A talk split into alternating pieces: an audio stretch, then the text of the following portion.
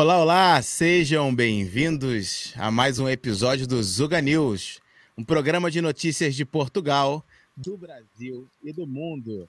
Eu me chamo Rodrigo Nogueira. Oi, o, o teu microfone ficou estranho assim de repente, Rodrigo, desculpa. Foi? Então, peraí, ficou... peraí. Já, tá, já voltou ao normal, deve, tapar, voltou, deve ter tapado voltou. aí qualquer coisa. Então vamos de novo aqui, ó.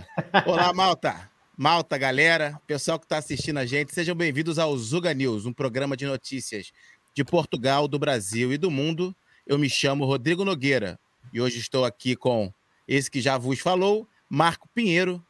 Estou com Pedro Monteiro e hoje temos um convidado aí, grande convidado, Gonçalo Souza, sendo aí um dos políticos. Você chega, você denomina político, Gonçalo? Eu não, eu, primeiro, primeiro de tudo, obrigado por essa, por, essa, por essa introdução que é suficiente para eu ter aqui o ego bastante massajado. Pá, muito obrigado. Uh, mas eu, eu, não posso nomenclar de político por uma simples razão, é porque eu não sou remunerado por, por atividade okay. política. Uh, só por isso. Uh, então é estagiário só. É estagiário, estagiário só para já. Estagiário, okay. estagiário. Vida à idade também, o estagiário. Estás à experiência, estás à experiência. Estou, estou, estou eu vi, eu mexi no seu, acho que foi no seu LinkedIn hoje, uhum, e vi uhum. lá, é, acho que é criador de conteúdo político, né? Sim, eu, eu, eu faço e já fiz várias coisas, eu já fiz moderação de conferências geopolíticas, já fui candidato à vice-presidência da Câmara de Oeiras, aliás, vocês meteram, meteram isso aí, uh, como, como descrição. Então, fizeram bem, fizeram bem. Fizeram uh, nós, queremos, nós, nós, queremos evidenciar, tu, tu não conseguiste, não é? Nós queremos evidenciar a tua derrota como a tua principal medalha. Epá, exato, é bom exato. celebrar essas coisas, é bom celebrar Epá, olha, coisas. Não, mas sabes, eu, eu, fiquei lixado. Houve muita, houve muita gente que me disse, por acaso, a, a, a propósito das autárquicas, eu não gostei do resultado. Nós tivemos 4%, mais ou menos mas é um contexto muito próprio em Oeiras, porque o PS teve 10 e o PSD teve 7, o Isaltino teve 52. E quando eu digo às pessoas, oh, só ficámos 3% atrás do PSD e 6% atrás do PS, genericamente é bom. Faz só sentido, é? Em, em, termos absolutos não é, não é tão vantajoso, mas uh, o que acontece é isso. Deixa-me só cumprimentar aqui a malta dos comentários, muitos deles vêm, vêm do meu canal uh, e já são habituais. Portanto, muito boa noite, muito boa noite a todos e, e a vocês os três e obrigado pelo convite. Boa. O prazer é todo nosso, pá. Deixa eu te pedir aqui, então, tu já começou aí uma breve introdução, só te explicando aqui um pouquinho, Gonçalo, é... e aí para a malta também que está nos assistindo, principalmente a malta que veio do teu canal, está nos assistindo agora e que vai nos assistir também depois desse vídeo gravado. É... O Zuga TV vem com uma proposta de um canal de YouTube de aproximar a cultura brasileira da cultura portuguesa. Então, hoje aqui somos é, eu e o Marquinho né, fazendo o Zuga Podcast, onde a gente conversa com pessoas aqui presencialmente nesse estúdio, e aí pessoas das mais variadas é, profissões, e brasileiros, portugueses, e criamos um braço dentro do Zuga TV, além do Zuga Podcast, do Zuga News, onde a ideia era a gente falar um pouquinho sobre as notícias, as atualidades do Brasil, de Brasil, do Portugal e do mundo e, consequentemente, também falar um pouquinho de política. Eu gosto muito de ouvir sobre política, sou um entusiasta uh, recente. O Marco e o Pedro, que aqui está também, que o Pedro não participa do podcast, mas participa aqui do, do, do Zuga News, gostam muito de política, é, são muito mais estudados do que eu, e a gente viu aqui um lugar para a gente falar tanto para pessoas como eu, que não entendem muito, e como eles que entendem um pouquinho mais, e para a gente tirar alguns mitos e algumas coisas e um dos, uma das coisas que a gente fala sempre, sempre vem aqui falar de André Ventura, do Partido Chega, e tentar explicar para as pessoas, principalmente do Brasil, quem é esta figura, o que é o Partido Chega, o que, é que ele representa, e falar um pouquinho também da política portuguesa, que eu acho que é, uh, é pouco sabido dos, dos brasileiros, até nossa política era pouco sabida para nós. E então imagina a portuguesa. Então, a gente quer saber, quer entender um pouquinho mais.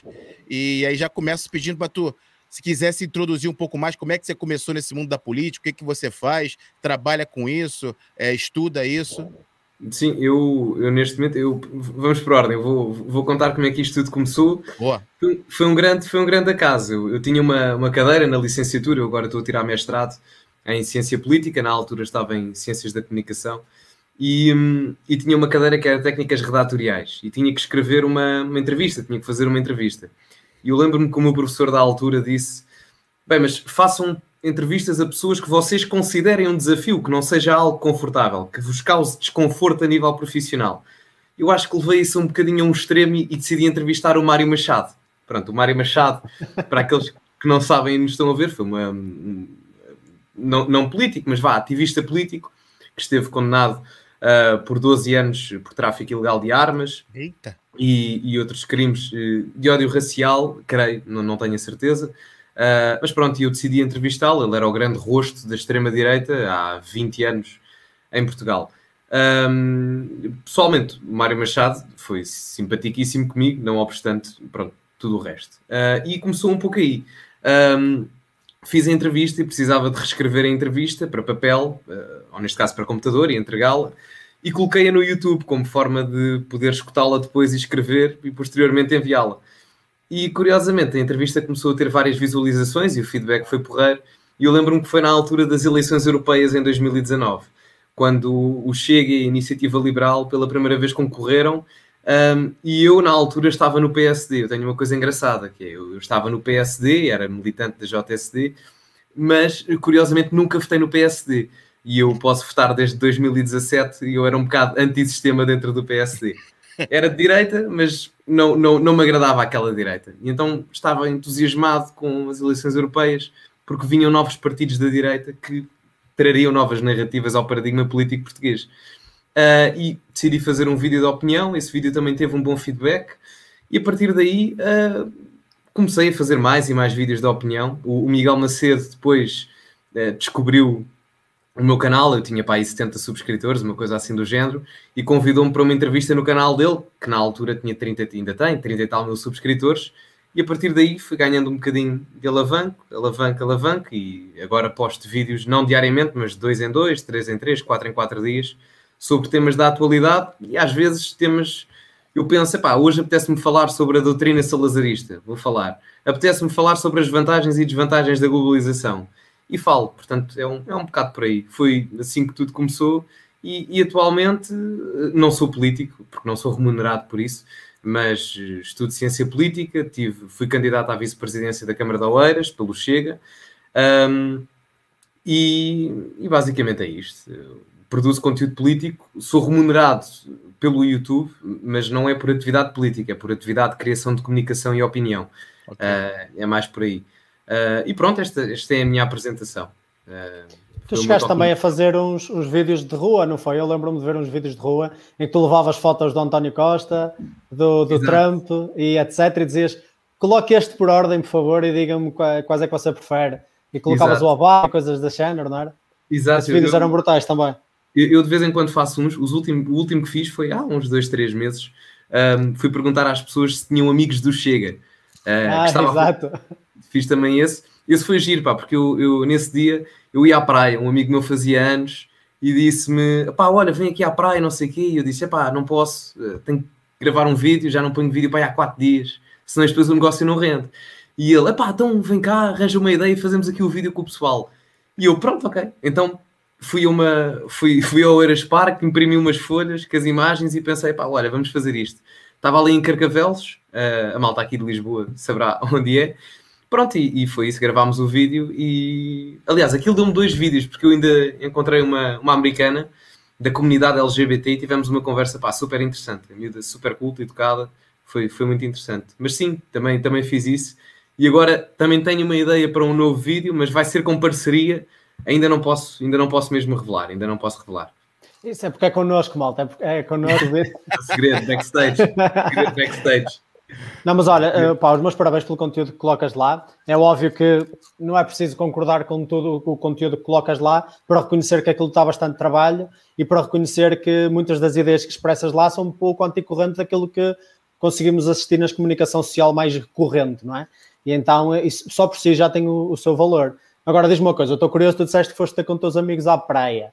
Eu não sabia que alguém que foi candidato pelo Chega, uma vice-presidente de uma Câmara, tinha sequer amigos, imagina. Não, meu Deus, meu Deus, por favor, uh, esclarece, esclarece essa situação, porque eu acho que alguma coisa está errada nessa história. É, é, é. E segundo algumas pessoas do vídeo em que eu fiz a perguntar se tinham amigos do Chega, ter amigos do Chega é algo completamente.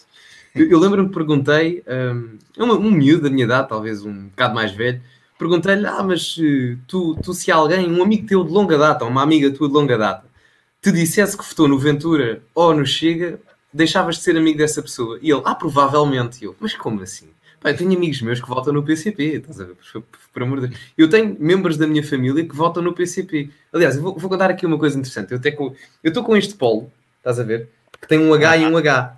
Uh, e há muita malta, eh, pronto, provavelmente de extrema esquerda, que vai lá comentar: ah, isso estás a homenagear o Hitler e não sei o que, não sei o que mais. Uh, porque é um HH e diz Heil Hitler, supostamente, que eu descobri que são um grupo de malucos que usa estas t-shirts com, com essa simbologia.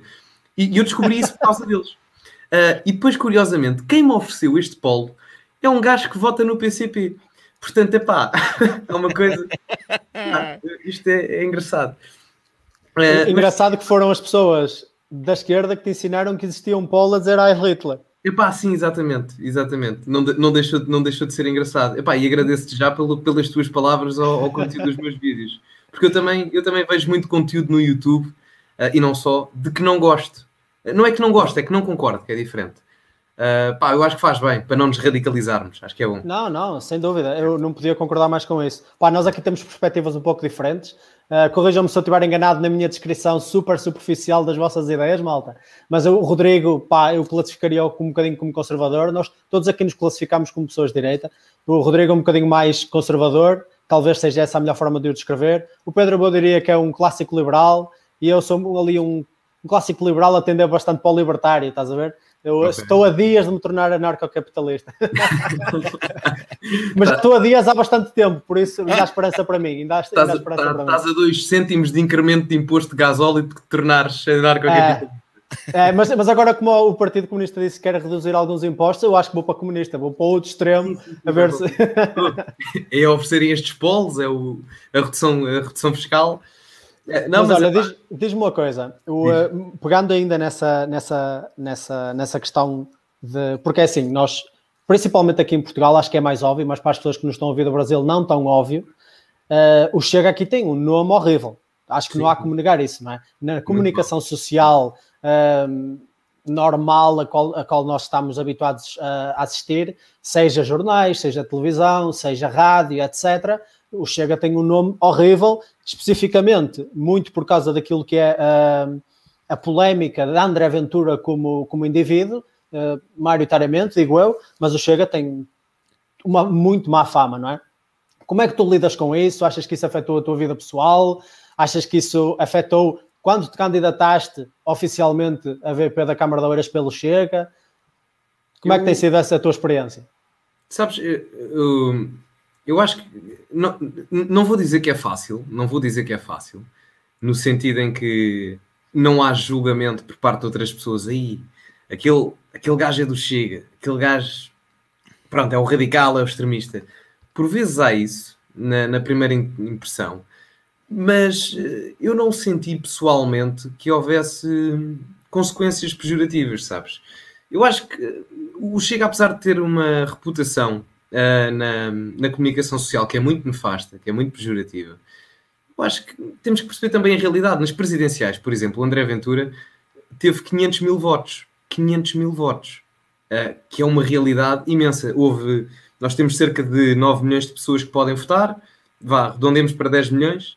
Houve uma abstenção de 60%. Portanto, só 4 milhões é que votaram. 500 mil dessas 4 milhões de pessoas votaram em André Ventura.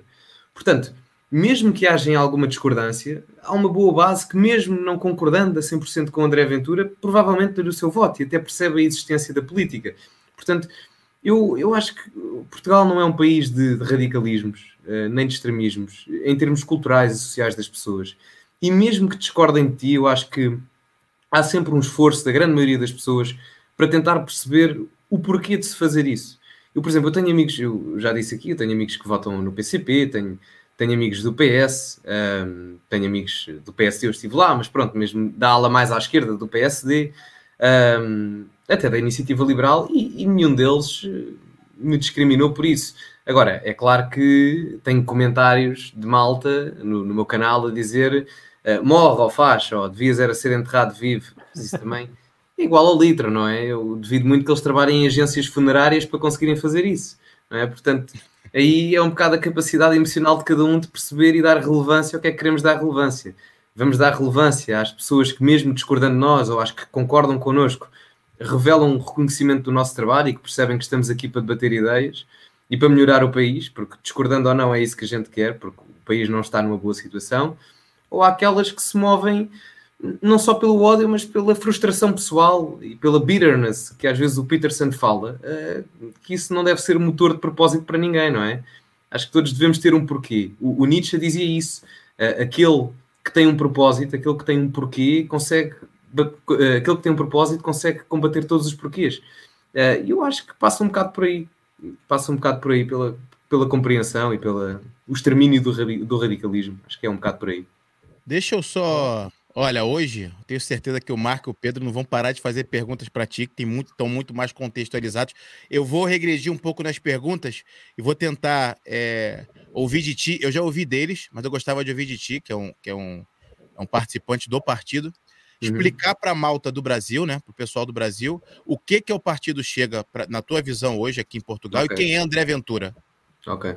Um, portanto, o, o Chega parte de um princípio uh, basilar modular, que é o, o antissistema dos partidos fundadores do 25 de Abril. Ou seja, não é romper com a teoria democrática do 25 de Abril, é romper com a ineficiência democrática dos partidos do 25 de Abril, que é uma coisa completamente diferente. Um, porque a Constituição Portuguesa tem um problema complicado menos agora do que comparativamente a 1976. Se, for, se nós formos ver os primórdios da Constituição Portuguesa em 1976, aquilo não é um manifesto socialista, mas pronto, para lá caminha, não é? É muito parecido. O artigo número 1 era o objetivo da, da sociedade portuguesa, o objetivo final é construir uma sociedade base socialista, etc., uma coisa assim do género. É claro que ao longo do tempo isso foi alterando, mas o pendor da, da, da Constituição Portuguesa permite que existam partidos de direita de direita como ao Chega, por isso é que o Chega existe. Uhum. No entanto, em termos de governabilidade, esses partidos de direita existem, mas têm que governar ao centro ou à esquerda. Okay. Logo aí a Constituição democraticamente está coxa.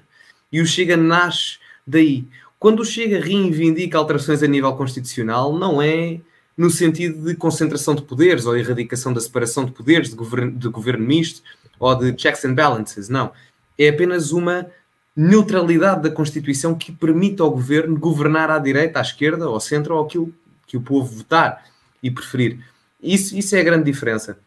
Agora, o, o, André Ventura em si nasce, isto é a ideia ideológica do partido. Agora, o André Ventura nasce de um problema muito específico, o fenómeno, atenção, o fenómeno comunicacional, nasce de um fenómeno muito específico em Portugal mas que abrange uma capacidade crítica e uma comunidade crítica muito grande, que é a comunidade cigana em Portugal. Um, onde eu acho que o Chega tem falhado nisto, isto, isto para dizer o porquê, para o, para o, pessoal do Brasil perceber.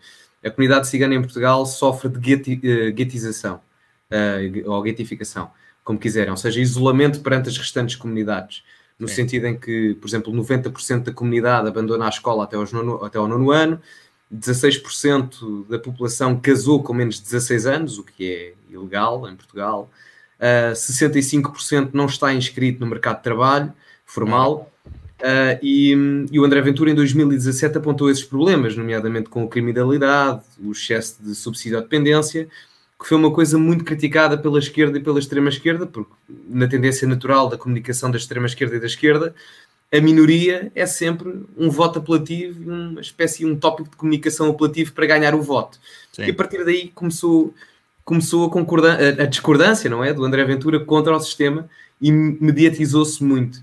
Eu, eu, por acaso, nunca, acho nunca tinha dito isto. Eu cresci um, em Oeiras e em Louros, uh, desde miúdo, uh, nos dois sítios.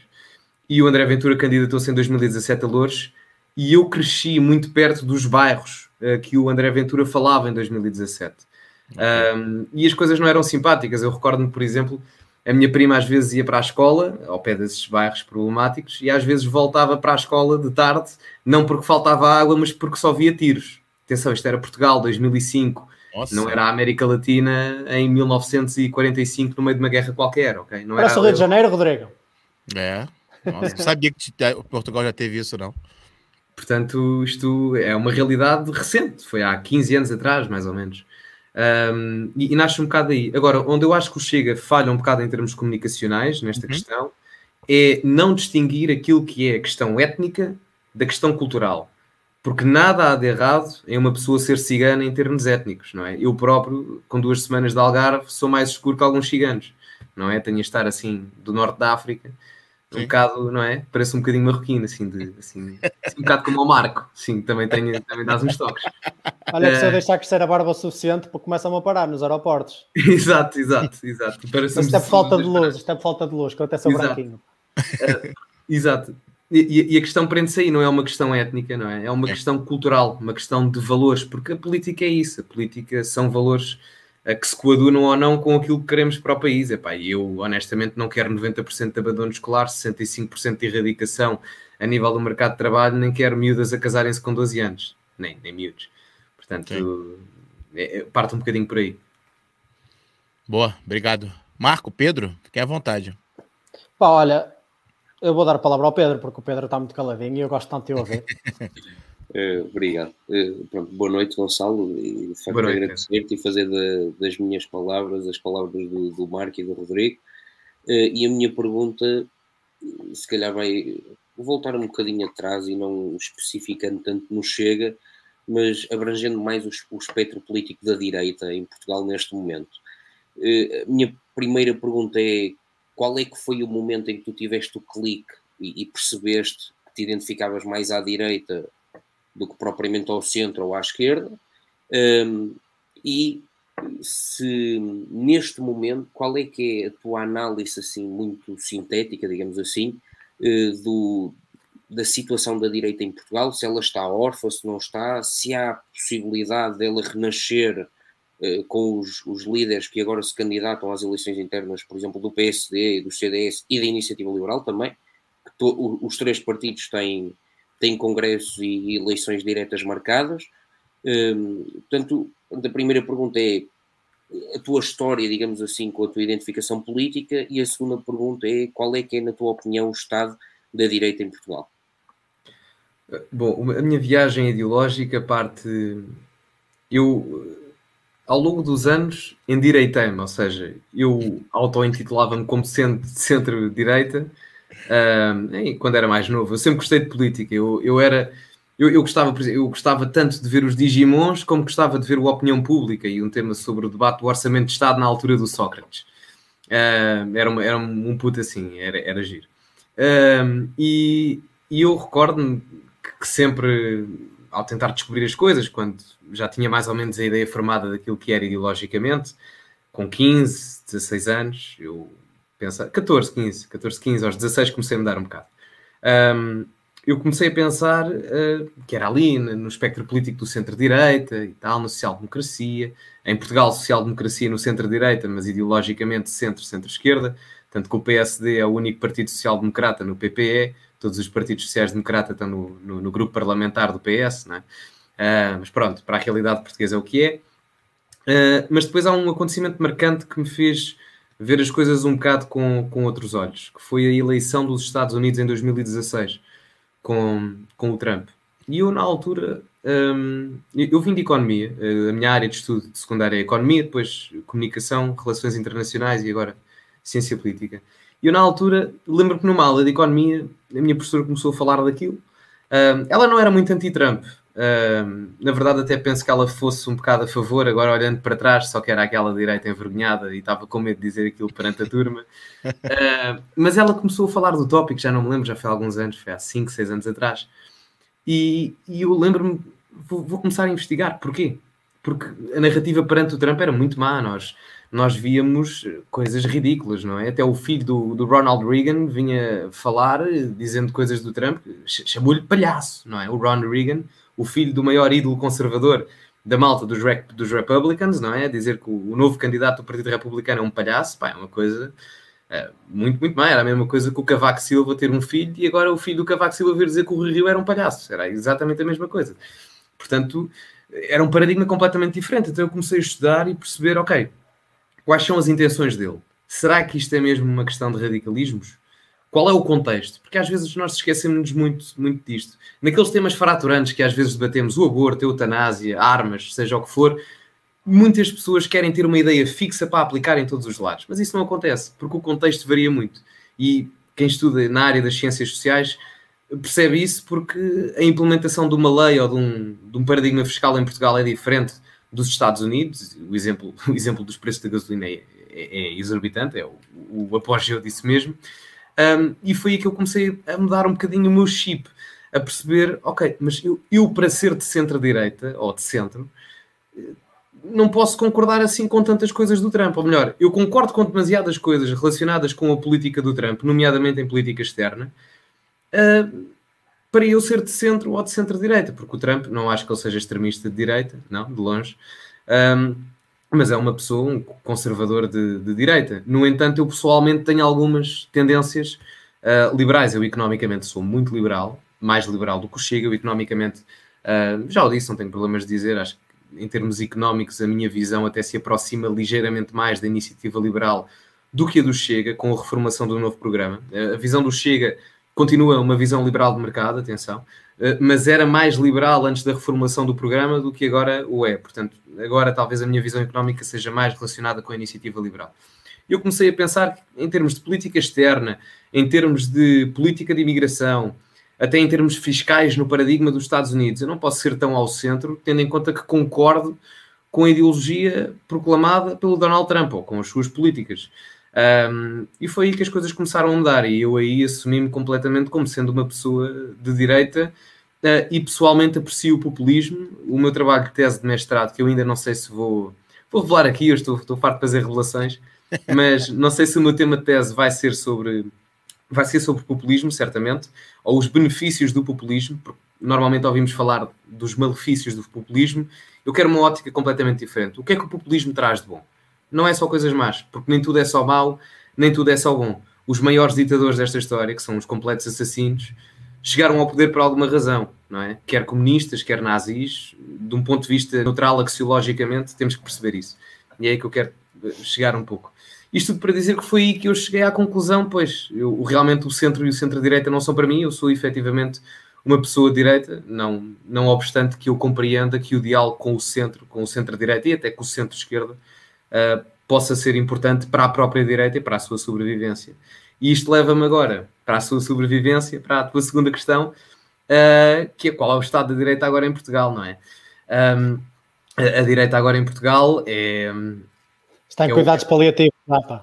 É o mar morto daquilo que é o paradigma político. A direita agora está. Vamos por partes. Considerando que o PSD é um partido de direita, vamos considerá-lo em termos de governabilidade, é. Em termos de votos do orçamento do Estado, ideologicamente não, mas o que importa é a prática eh, e, portanto, vamos buscar-nos nisso. O PSD, uh, eh, neste momento, tem um líder fraquíssimo e o problema não é o líder. O problema são os líderes e os possíveis líderes. Rui Rio é uma pessoa insuficiente para o PSD. Paulo Rangel é uma pessoa insuficiente para o PSD, ideologicamente mais à direita do que Rui Rio, é verdade. Não nos podemos esquecer que Rui Rio, por exemplo, quando governou a Câmara do Porto, fez acordos com os comunistas, não é? E nos Açores fez acordos com o Chega. Portanto, o homem é um multifacetado. um, é um político de sobrevivência. Um, e, e, é curioso que eu não, eu não compreendo como é que o Rui Rio se aguentou tanto tempo no, no PSD. O, o, líder do PSD que se aguentou mais tempo estando na oposição foi o Marcelo Rebelo de Sousa, de 1996 a 1999. Foram três anos. O Rui Rio já vai para quatro anos a, líder do PSD, já passaram, sim, mais do que três anos, creio. E eu pergunto-me como é que o PSD continua com o Rui Rio. Isto demonstra a fraqueza do partido. Ou seja, o problema não é o líder, o problema é o partido. O partido está desgastado em termos da sua imagem pública. Porque hoje em dia isto pode ser difícil de aceitar. Enquanto eu, enquanto estudante de ciência política e interessado pela política, costumo dizer isto, mas a política hoje em dia é mais marketing do que outra coisa qualquer. Ou nós achamos que alguém vai ler os programas políticos. E, e, muito honestamente, muitos programas políticos de autárquicas, de legislativas, de europeias nem tanto, mas de autárquicas e até de legislativas, muita gente manda ideias para dentro dos programas e aquilo comunica-se da melhor forma possível, sem qualquer fundamento ideológico, político, social ou económico. Muitas das vezes é assim. Um, e, e, portanto, o PSD está completamente desgastado. Está sente falta de um líder como Passos Coelho, que afirma a verdadeira direita. O, o Ricardo Marque fala disso. As bases partidárias em Portugal têm muito, têm uma perspectiva ideológica mais à direita do que os próprios partidos. E a exceção disso é o Chega. Porque a base ideológica das suas massas coincide ideologicamente com aquilo que é a elite do partido, um partido de direita. O PSD não se assume como sendo direita, é de centro, ou centro-esquerda, ou quanto muito centro-direita, mas todas as pessoas, ou a grande maioria das pessoas que está no Chega, votavam no PSD, não é? Porque era a direita. Uh, e, portanto, eu acho que o partido está é desgastado. O problema não é Rio, o problema não é Rangel, o problema é o partido. Ou há uma reformulação estrutural em termos da imagem comunicacional e política do PSD, ou então, meus amigos, não há nada a fazer. Porque, se formos a ver isto, vamos fazer contas de sondagem. O PSD se posicionar mais à direita, rouba eleitorado ao Chega. Rouba algum eleitorado ao Chega. O Chega tem cerca de 10, 12%, vamos imaginar. Mais ou menos, é isso que terá. Se o PSD conseguir ficar com 5%, já só para 32%, 33% faz diferença em termos de governabilidade, em número de deputados, em votos de orçamento de Estado, projetos de lei. Portanto, são coisas que o PSD tem que perceber ou então não quer perceber. O CDS vai, vai acabar, embora eu não diga isto com, com felicidade, porque eu acho que o CDS é um partido um, importante para a democracia portuguesa. Um, até numa vertente religiosa, não sou, não sou propriamente a pessoa mais religiosa, mas acho que às vezes a religião, a vertente judaico-cristã, nos dá determinada ética e moral que às vezes faz falta, não só na política, mas mais na, na vida social em si, no, no, cotidiano. Acho que é importante. Um, e acho que a governação com ética acho que existe no CDS, uh, com exceções, como é óbvio. A iniciativa liberal um, parece-me, posso estar a dizer aqui algo que me vão, vão me dar na cabeça, mas acho que é o projeto dentro da direita com maior estruturação organizacional. Ou seja, dos quatro partidos à direita, aquele mais organizado em termos institucional é a Iniciativa Liberal. É claro que o líder mais cimentado é André Ventura, sem sombra de dúvidas, mas em termos de uma estrutura e de aparecimento de figuras, é a Iniciativa Liberal. Se nós olharmos para o mediatismo das, das figuras da Iniciativa Liberal, já temos João Coutinho Figueiredo, Carlos Guimarães Pinto, Tiago Maia, e vão aparecendo mais pessoas. O Bruno Horta Soares, portanto, são quatro nomes que as pessoas já conhecem. No caso do Chega, temos André Ventura e tivemos agora Nuno Graciano, que foi o, o, a desgraça que foi. Portanto, hum, há que perceber isso. Portanto, dois grandes problemas para a direita. Se a direita quer governar em Portugal, há, a meu ver, há, há, três, há três pontos-chave. Três pontos-chave. Reformulação da imagem ideológica e comunicacional do PSD. E isto, o PSD tem que perceber isto. Não é com Paulo Rangel nem com Rui Rio, tem que ir buscar algo novo. Algo novo. Um, a não erradicação do CDS, por muito pequeno que seja a sua representação, um deputado faz muita diferença. É importante lembrarmos que nos Açores o acordo parlamentar foi feito por causa de um deputado. Portanto, um deputado do CDS que seja é muito importante. Portanto, a reestruturação do PSD, a não erradicação do CDS e a melhor organização institucional do Chega, mostrando novas figuras competentes que possam estar aí. Um, eu acho que isto é, são estes três fatores, se um falha, a, a direita não governa. A direita não governa. Reparem que ele disse apenas esses três. A iniciativa liberal, como está tudo bem, é só economistas lá, então eles tratam bem de organizar aquilo tudo. A, inici... uh... a iniciativa liberal terá, terá propriamente os seus problemas, mas acho que não é. Acho que estão a fazer um, um bom trabalho em termos daquilo que é o crescimento gradual do partido. Eu, eu, eu acho que o que tu disseste há bocado representa muito bem aquilo que foi uma estratégia política da iniciativa liberal na altura das nas primeiras eleições em que eles participaram na Europa e também agora.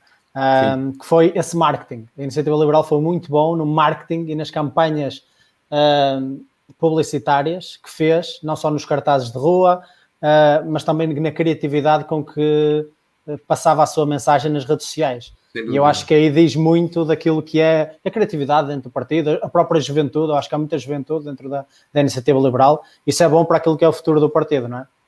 Sem dúvida, sem dúvida. Eh, que eu, por exemplo, acho que falta, já menos, já menos, mas falta um bocadinho ao Chega e até ao PSD. O CDS nem tanto, porque o líder, por exemplo, tem, não é muito mais velho que nós aqui. Ele, eu tenho 22, ele tem 31, acho eu. Uhum. Uh, e até o novo deputado do CDS, o Sebastião o, o Sebastião Bugalho, um, tem, tem 28, por volta disso. Sim, a, a, Juventude Popular sempre foi bastante, sim. sempre foi sim, uma, uma organização política bastante, bastante ativa, ainda hoje é bastante ativa, não é? O CDS, no, eu acho que o problema do CDS nem está na, na falta de juventude, está um bocadinho no. Eu acho que o problema do CDS, para ser bem sincero, foi a chegada do Chega. O Chega afirmou-se de uma maneira diferente e foi roubar grande parte dos votos ao CDS e muitos dos votos também ao PSD, não é? Sim, o, Chega pegou na direita que o CDS não queria ser. E agora parece que estão a correr a sete pés para recuperar com o Nuno Melo, não é? Tentaram recuperar a parte liberal com o Adolfo Mosquita Nunes há um ano atrás, não é? Mas a iniciativa liberal ocupou esse posto e agora estão, estão a tentar fazê-lo com, com a parte ideológica do Chega, mas não, não, não será possível. Não será possível, acho que foi um tiro no próprio pé. Um, mas pronto, é isso. A iniciativa liberal, eu acho que tem um problema, mas não creio que em termos de governabilidade vá afetar, porque eu acho que conseguem cerca de 6 a 7 deputados na próxima legislatura. O problema da iniciativa liberal, eu uma vez disse isto num vídeo, pela iniciativa liberal o eleitorado português era só Oeiras e Cascais, mas ninguém votava. O problema da iniciativa liberal é esse, é que hum, o, o, eleitor base da iniciativa liberal é alguém, na, eu, eu, não vou dizer que pertence à elite, mas pertence a uma subelite ou é alguém já mais erudito em termos de pensamento e muitas das vezes a política não de marketing, mas a política concisa da iniciativa liberal, as mensagens base, não chegam às massas, porque, a bem ou a mal, as massas são irracionais. E por muito boa que seja a proposta de, de 15% de IRS, de taxa única da iniciativa liberal, porque o é, e eu defendo-a, não, não é por eu estar no Chega que eu vou dizer que não a defendo, porque eu já fiz vídeos no passado a dizer que as defendia. Um, eu acho que isso não chega a, todas as, a, to, a, toda a margem da população, é um bocado mais complicado. Enquanto, por exemplo, se o André Ventura, eh, num congresso, disser prisão perpétua, uh, isso as pessoas, as massas compreendem e isso é mais fácil de, de ganhar eleitorado. Ainda bem que tocaste nesse ponto e se calhar tocamos neste ponto antes se calhar do Rodrigo começar a ler alguns comentários que Boa. temos no vídeo. Começando por este, não é? porque eu, eu, hoje gostava de tocar em alguns dos pontos polémicos daquilo que é a visão do Chega. E tu comentaste já um que é essa, essa proposta de prisão perpétua que, em Portugal, não é? E quando falamos em prisão perpétua, eu acho que todos temos de ser honestos relativamente ao que é que isso significa. E normalmente isso não significa literalmente ficares na cadeia, na cadeia a apodrecer para o resto da tua vida. Isso tem todo um processo de reavaliação da tua pena e etc, etc, consoante aquilo que é a tua teu, não só o teu comportamento, como a, a, possibilidade de reinserção na sociedade. Mas isso é bastante polémico, principalmente na, naquilo que é, como tu dizes, uma constituição bastante à esquerda portuguesa. Um, o que é que tu achas sobre essa polémica? Qual é a tua opinião qual é a tua opinião pessoal sobre isso? E achas que isso era vantajoso? Achas que era algo que iria trazer um bom futuro para Portugal? Tens evidências científicas sobre isso? o, nós temos que analisar. A prisão perpétua pode ser dividida em dois paradigmas jurídicos: revogável ou irrevogável. Ou seja, uma pessoa é sentenciada à prisão perpétua, esse é o julgamento final. Não há alteração desse julgamento em termos jurídicos e a pessoa, independentemente de como se porte dentro da prisão, ficas preso para sempre. Até podes pá, abrir uma, um, um fundraising para qualquer coisa para curar o cancro, isso não importa, ficas preso para sempre. E depois tens a revogável, ou seja, a partir de determinados anos tens uma avaliação psíquica, mental, etc., para perceber se estás apto para reabilitar a tua vida dentro da sociedade. Há países que têm a prisão perpétua irrevogável. Um, eu creio que a Inglaterra, o Reino Unido tem, uh, não, aliás, peço desculpa, o país de Gales tem, o país de Gales tem, se não estou em erro. Um dos países do Reino Unido tem, eu creio que é o país de Gales. Uh, e outros países da Europa desenvolvida também têm. Agora, a prisão perpétua, uh, irrevogável ou revogável, todos os países da União Europeia, ou da Europa, já não sei concretamente, à exceção de Portugal e da Noruega, se não estou em erro, têm prisão perpétua. Ou seja, no, no, no mundo desenvolvido europeu, são muito mais os países que têm prisão perpétua do que aqueles que não têm. Para mim é inconcebível uma pessoa, por exemplo, vamos imaginar que uma pessoa chacina 50 pessoas no Marquês de Pombal, apetece-lhe, ou na Avenida dos Aliados, no Porto, mata 50 pessoas, apanha o mesmo número de, de anos de prisão, o 20, 25, que é o máximo, do que uma pessoa que assassina outra, não é? Portanto, e às vezes nem tanto, pode, pode sair em menos tempo. Portanto, eh, não é seguro, não é seguro um, nós estarmos a reabilitar, ou não, não é reabilitar, é permitir que pessoas que não estejam reabilitadas a integrar a sociedade, que integrem a sociedade. Esse é o meu problema. Se uma pessoa, vamos imaginar que, que comete um crime grave, e é condenada à prisão perpétua revogável. Se essa pessoa, ao fim de 25 anos ou 20 anos, dependendo da análise jurídica, estiver apta para integrar a sociedade, muito bem, com liberdade condicional, etc., e um, uma data de exceções. Mas se está apta para integrar a sociedade, muito bem, integra-se. Se não está apta, mantém-se presa, porque a sociedade só evolui com aqueles que querem contribuir para ela, contribuindo também para eles próprios. E se uma pessoa quer cometer crimes perante outras, não está a contribuir para ela própria, nem muito menos para os outros. Portanto, essa pessoa tem um lugar e é na prisão. Uh, é a minha opinião relativamente à prisão perpétua. Eu sou a favor da prisão perpétua, revogável, porque eu acredito que. Uh, não quero dizer a segunda oportunidade, mas eu acho que todos nós temos a opção de melhorar aquilo que outrora tivemos de pior. Existe redenção, não é? Exato. Contra a pena de morte, sou, sou completamente contra. Não sei se iam perguntar ou não, mas. Já, fica, já fica, já fica, já fica. já respondeu. Rodrigo, manda. Vamos aos comentários aqui, que eu acho que a gente nunca teve tanta barra de rolagem aqui, Gonçalo. Vou ter que aqui fazer ah, isso rapidinho. É bom. Isso é bom, isso é bom, isso é bom, é. Checa aqui de lado. É. Vamos lá, aqui começando aqui pelo Miguel Rodrigues, não sei se tu conhece, dando um boa ah, é noite. Um, é, um, é um habitual, é um habitual. Acho que até a minha conexão no LinkedIn, acho eu. Um abraço, ah, Miguel. Um abraço. Bem-vindo ao Zuga, Miguel. Miguel. Olha o Olha Gel, Gel Gonçalo. O gel, gel. Por acaso, Boa. hoje é cera, pá, hoje é cera. Hoje é cera, tá bom. Isaac Oliveira é nosso produtor no Zuga Podcast, está acompanhando a gente aí também, gosta bastante. Isaac, um abraço. Boa noite, obrigado aí pela, pela audiência, Isaac. Afonso Olha, Ribeiro, grande Gonçalo. Grande Afonso. O Afonso é um habitual, pá. O Afonso não perde, não perde um lápis azul nem os vídeos, pá. É um, é um, pá, é um espetáculo. Um grande abraço. Boa. Olha, vou botar um aqui, eu não sei se é polêmico esse daqui, viu, Gonçalo? Mas eu vou colocar. Mete, eu não mete, posso aqui censurar ninguém, Vamos lá. Gonçalo a cheirar o dedo. A cheirar o dedo. Ah, eu vi esse comentário, esse comentário, esse comentário. Ah, é. Uma muito observadora aqui, é? é. cuidado, agora, agora vais ficar super self-conscious no que estás a fazer. Exato, exato. Não, agora quando, quando acabarmos a live vou ver em que momento é que eu andava a cheirar o dedo. eu, eu, eu nem vou botar minha mão mais aqui, então. Temos exato, um exato, observador. Já estás alerta. Tiago Costa, boa noite. PT, PT, PT aí, Portugal, né? Essas bandeirinhas de Portugal. Para animais. Viva Portugal. Obrigado. Afonso Ribeiro e a, a lenda do lápis azul continua. Ah, isso é, é o gel. O gel. Tá famosa, né? Vamos aqui, ó. Leonardo Carvalho, um abraço do Brasil. um abraço, Leonardo. Viva Boa. o Brasil. Ali, Leonardo. Thiago Costa diz aí: é, Brasil, Brasil. Márcia Rosana, boa noite também do Brasil. Boa noite, é Márcia. subscritora nossa. Afonso Ribeiro, se não se fosse fácil, não era para ti, Gonçalo. Acho que ele comentou no momento que tu falava que era, que era de, a pergunta que foi é, ser um, um, participante do Chega nesse momento. Ah, você disse que sim, sim, sim, não era tão fácil em alguns momentos e tal. Top, obrigado aí. Obrigado, Afonso. Tomás Pardal, chega. Chega. Vamos. É isso. Viva o Chega. Viva o Chega. E aqui começamos aqui, acho que já na próxima já vai ter talvez uma pergunta, mas um comentário aqui, a Resistance. Boas, Gonçalo e restante Malta. E ele comenta: há que se fazer uma razia de expulsão do multiculturalismo não europeu do país. Tudo pela nação, nada contra a nação. Eu, essa Isto palavra, é... fazer uma razia de expulsão, o que, que, é isso? Eu acho que ele se refere à questão da imigração islâmica, ou melhor, ao excesso de imigração islâmica. Ah, okay.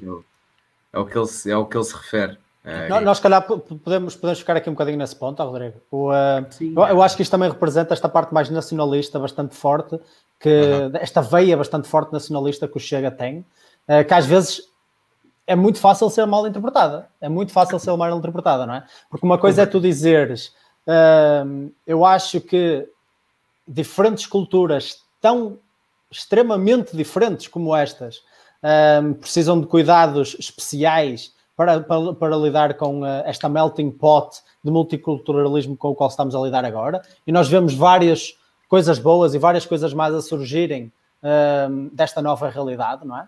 Uh, e outra coisa é se calhar usar uma expressão mais pá, bora mandar os, os islâmicos todos para casa, nos quer aqui, vamos impor cotas à quantidade de pessoas islâmicas que entram aqui. Uh, começa, há aí uma linha bastante ténue que pode ser uh, interpretada rapidamente como xenofobia, diretamente. Uh, o, o, o, que, o que é que tu achas sobre isso? Qual é a tua opinião especificamente sobre esta, sobre esta questão? Eu, nós temos que olhar primeiro para os dados. É muito importante nós percebermos o rácio de imigração com, com que estamos a trabalhar agora em Portugal. Nós, no último ano, demos a nacionalidade portuguesa a 180 mil estrangeiros. No entanto, no entanto, só nasceram 80 mil bebés. Ou seja, o rácio de pessoas que vêm do estrangeiro e se tornam portuguesas foi 100 mil vezes mais não vezes mais, mas é, é número, mais, é número absoluto, sim. número absoluto mais 100 mil do que o número de pessoas que nasceram efetivamente cá. Portanto, a imigração está descontrolada e nem estou a pegar na questão do multiculturalismo. A imigração está descontrolada. A imigração tem que existir. Sempre existiu. Nós imigramos e emigramos desde o século XV, XVI, quando começaram os descobrimentos. Portanto, eh, eh, Lisboa, no século, no século XVII, no século XVIII, era uma cidade completamente cosmopolita, como é hoje em dia, não é? Com várias trocas comerciais, com pessoas. Sim. E isto sempre foi parte da nossa natureza. É importante perceber isso. Agora, nós temos que controlar as coisas se nós, eu costumo dizer uma coisa que é as, as, portas, as casas têm portas, têm janelas e têm fechaduras. Um país tem fronteiras. Um país sem fronteiras é meio caminho andado para perder a sua soberania, porque a partir daí nós, as pessoas é que fazem o país, não é? E se importamos demasiadas pessoas, eu não quero dizer com pouca qualidade, mas que não se coadunam com aquilo que é os valores da pátria portuguesa, então vamos, a longo prazo e estruturalmente, deixar de ter a pátria portuguesa e eu acho que a imigração, de uma forma geral, tem que ser controlada. Não me refiro, claro, ao, ao espaço Schengen, não me refiro ao, à imigração da União Europeia, uh, isso tem que continuar a existir, não é? Acho que quanto menos regulação, um, espaço intra-europeu em termos de passagem, melhor, acho que não, não faz sentido haver. Agora, na fronteira extra-União Europeia, ali na zona da Bulgária, da Roménia, do leste europeu, para com a imigração que vem do Médio Oriente, isso tem que ser controlado. Agora, é importante percebermos diferenças entre imigrantes ilegais e refugiados. Um refugiado é alguém que vem da guerra, não é? Um refugiado é alguém que precisa de asilo.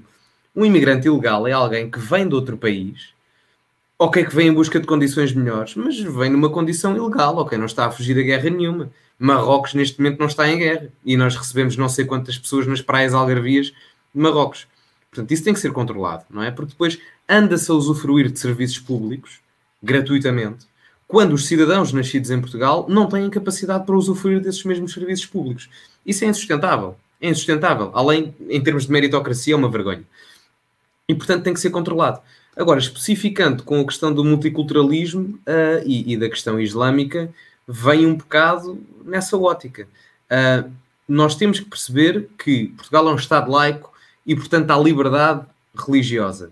Mas para haver liberdade religiosa, as pessoas que têm a sua própria religião têm que entender que dentro da sua crença religiosa tem que haver liberdade religiosa. Ou seja, se nós deixamos entrar, e com isto eu não estou a dizer que todos os islâmicos são intolerantes religiosos, mas a verdade é que a percentagem de pessoas provenientes de culturas islâmicas com menos tolerância é muito maior do que provenientes do, do, cristianismo. É, é, verdade.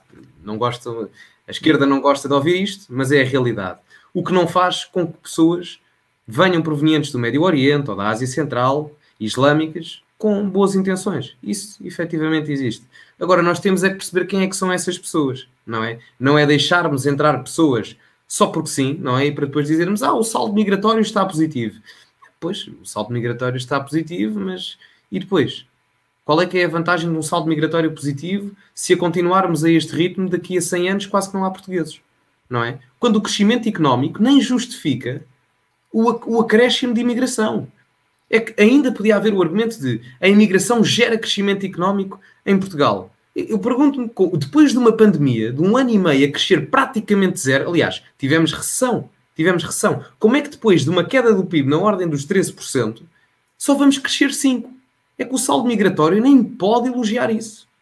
Portanto, nós temos, a Hungria, por muito mais polémico que seja, a Hungria implementou uma medida fiscal muito interessante isenções fiscais em vários níveis para famílias que decidam ter três ou mais filhos. É uma medida que não será sentida agora, mas será sentida nos próximos anos, nas próximas décadas, estruturalmente em termos de natalidade, que é o que falta a Portugal. Porque sejamos honestos, uma pessoa hoje em dia ter o salário médio em Portugal, isto, isto não é uma república bolivariana comunista, mas para lá caminha. O salário mínimo é quase igual ao salário médio, não é? Mas é isto que nós queremos, precariedade laboral. Portanto, alguma coisa vai ter que mudar e muito passa por aí. Muito passa por aí. Criação de mão de obra qualificada, muita da mão de obra que vem desse excesso de imigração não é qualificada e, portanto, acabamos por perder naquilo que é o circuito mundial de trocas comerciais. No sentido em que os países mais desenvolvidos produzem matéria técnica e importam matéria-prima. E a matéria-prima é sempre mais barata do que a matéria técnica que se exporta. Logo, o lucro é sempre exponencial. E nós, cada vez mais, estamos a afastar-nos disso, o que não é, não é benéfico. Portanto, uh, e, e, para concluir, queria só dizer uma coisa. Portanto, a imigração tem que ser controlada e temos que dar preferência aos países que têm culturas semelhantes connosco. Refiro-me sempre à União Europeia e à Europa e refiro-me aos países do PALOP, dos PALOP, principalmente, e, e ao Brasil, obviamente. Uh, esses países têm que ter, para mim, é a minha opinião, acho que pessoas vindas do Brasil, de Angola, Moçambique, têm de ter determinados benefícios a adquirir nacionalidade ou residência, ou o que seja, do que alguém que vem, por exemplo, do Bangladesh, não é? Andamos a partilhar história há 500 anos, uns com os outros, não é por acaso. Falamos a mesma língua, temos a mesma cultura, as mesmas crenças religiosas, isso não é, não é por acaso, é completamente diferente alguém que vem de Madrid, ou alguém que vem de Cabo Verde, ou de Angola, do que alguém que vem do Paquistão, não é? É uma coisa completamente diferente. Portanto, isso tem que ser, tem que ser entendido. Um... Ah, ainda bem que disseste isso, porque desses 180, 197 mil, não, 179 mil são todos brasileiros e, e, vivem todos em Braga, portanto, ainda bem que clarificaste essa questão. Nós temos muito aqui esta piada, por sempre que, que vêm brasileiros ao nosso podcast, pá, a maior parte deles são de Braga, e Braga parece que agora, o Rodrigo disse que agora a malta no Brasil Braguil. se chama Braga, Braguil. Braguil. É, é, é, é, a nova, é a nova cidade brasileira, mas em Portugal. Então ainda bem que clarificaste essa questão, pá, senão eles iam começar a ficar assustados. Pá, eu, eu discordo um bocadinho contigo relativamente àquilo que, pronto, não te vai surpreender o facto de, de eu dizer isto, porque dada a minha vertente mais libertária, eu não acho que competa, que deve competir ao Estado identificar aquilo que são as melhores normas pelas quais tu deves viver.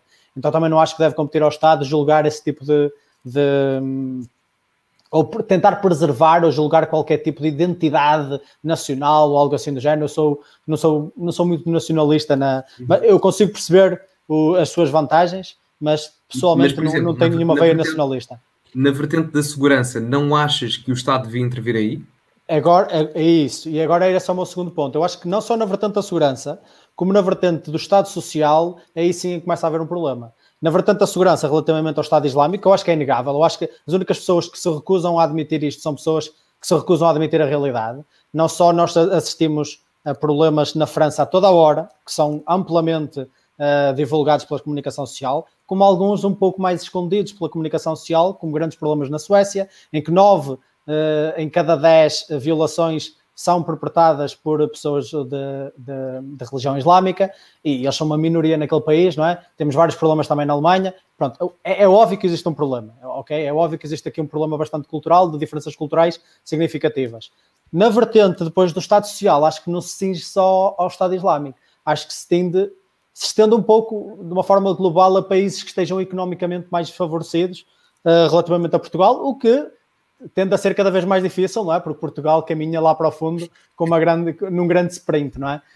Porque nós, tendo o Estado Social como temos atualmente, existem ocasiões em que a curto prazo pessoas que acabaram de chegar ao nosso país têm mais vantagens do que um comum cidadão.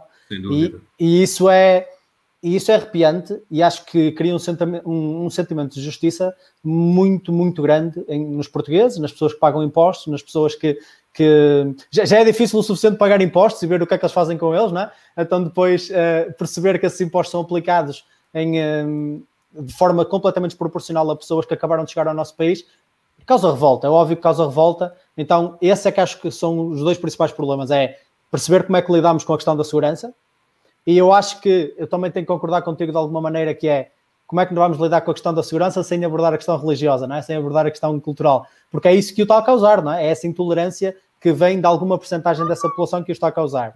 E depois a questão do, do Estado Social. Nós não podemos simplesmente ter uh, fronteiras abertas com o Estado Social atual. Nós podemos ter fronteiras abertas se, se isto fosse um, um, uh, um paraíso anarcocapitalista onde tu tens que te governar a ti próprio, tens de se arrascar. Uh, é, uh, liber, é tu... Liberland, pá. Liberland. Liberland. É, aí, Liberland. aí faz sentido. Aí, só, só vem cá quem quer governar a sua vida por si próprio, quem quer contribuir para a sociedade e quem quer ser deixado em paz. Agora, com o Estado Social ao nível que nós temos, é óbvio que vai haver aproveitamento. As pessoas chegam cá, sabem que vão, vão ser cuidadas e sabem que podem beneficiar daquilo que é um sistema que estamos a, aqui a criar, primeiramente para nós, mas que depois, por consequência, eles uh, usufruem dele, não é? Exato.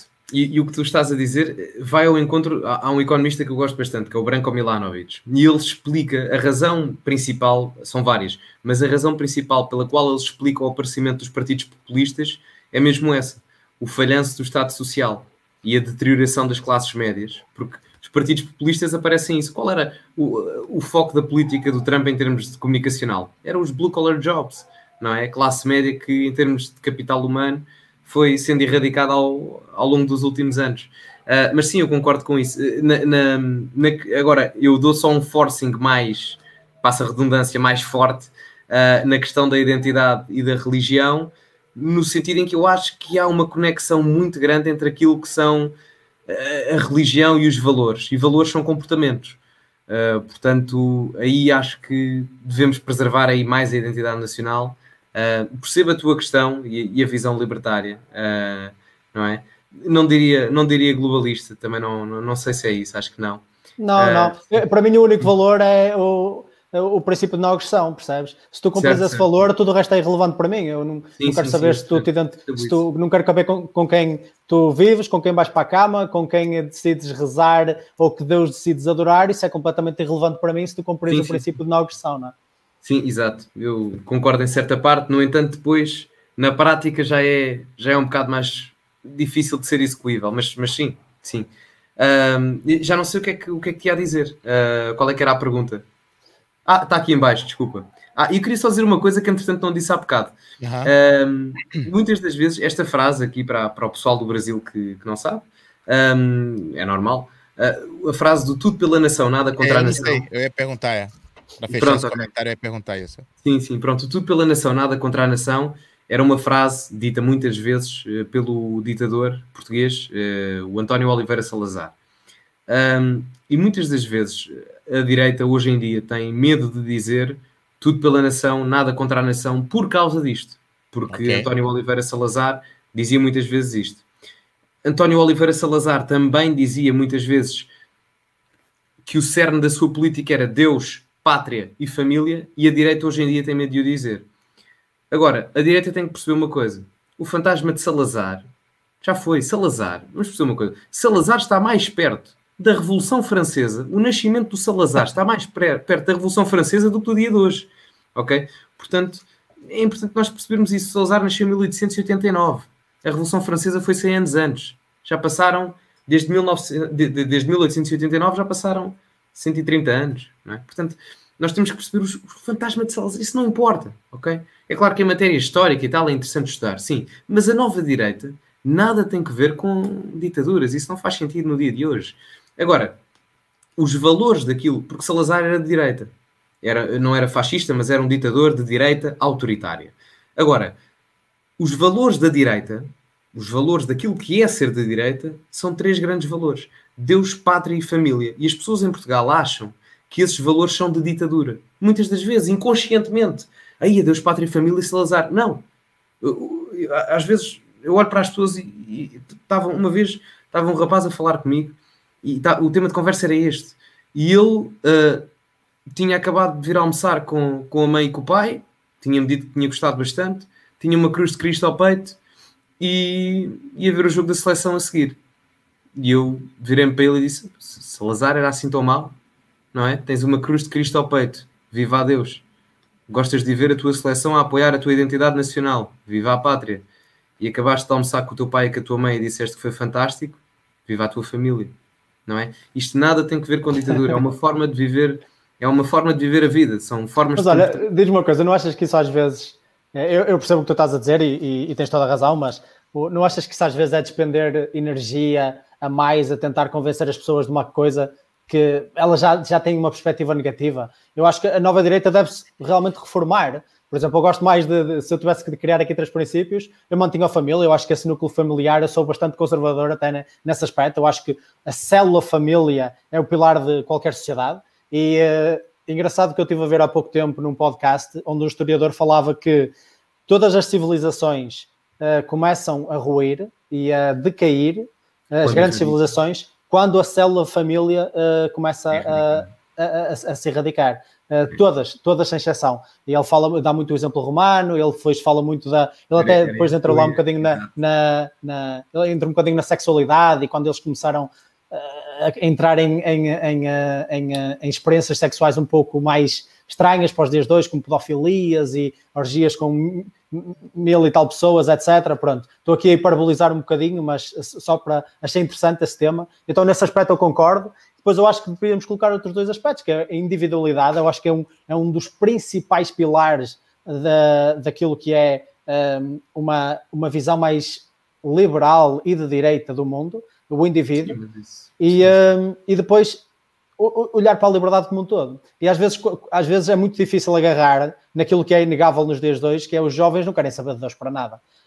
Um, e é triste, pode ser triste dizer isso, principalmente porque uh, a nossa religião, com muitos dos seus defeitos, também trouxe grande parte daquilo que foram os valores que construíram a sociedade ocidental.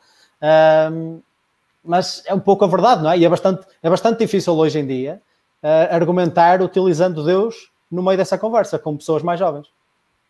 Eu, eu, eu, não, eu não sou propriamente religioso. Eu percebo o que é que tu dizes e concordo na parte do individualismo, mas em termos de narrativa mor, narrativa mor, acho que o individualismo não é bem a palavra correta. No entanto, o individualismo sempre foi aquilo que diferenciou a base de pensamento da esquerda da direita. Isso estou completamente contigo, sem, sem sombra de dúvidas. A esquerda é liberdade, igualdade e fraternidade, não é? Os, os pilares da, da, da, Revolução Francesa. Pá, o, o, a Revolução Francesa em si é uma é um trailer da, da Revolução Comunista Bolchevique de 1917, não é? Uh, aquilo é o complexo final. Mas um, esses são os três grandes valores e, eu, a meu ver, até se são contraproducentes, porque para haver liberdade, tu não podes ter igualdade, porque nós individualmente somos todos diferentes. Se tivermos a liberdade de ser todos diferentes, obviamente não vamos ter resultados iguais.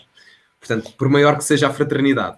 Uh, portanto, eu acho que os valores aí, mentalmente, há aí uma, uma discordância. Como dizia Solzhenitsky, se somos diferentes, se somos livres, somos diferentes, se somos iguais, não somos livres, não é? Ora, nem e, mais. Eu acho que esse é o principal fator no qual. Mas é engraçado que tu dizes, a direita reformou-se completamente, e eu acho que eh, também é inegável esse fator, principalmente na Europa, e daquilo foram vários regimes totalitários que uh, no século XX aconteceram. Mas a esquerda, por mais erros e erros e, e, e, por mais evidência que exista da destruição que as suas ideologias causam, não há meio de se reformar.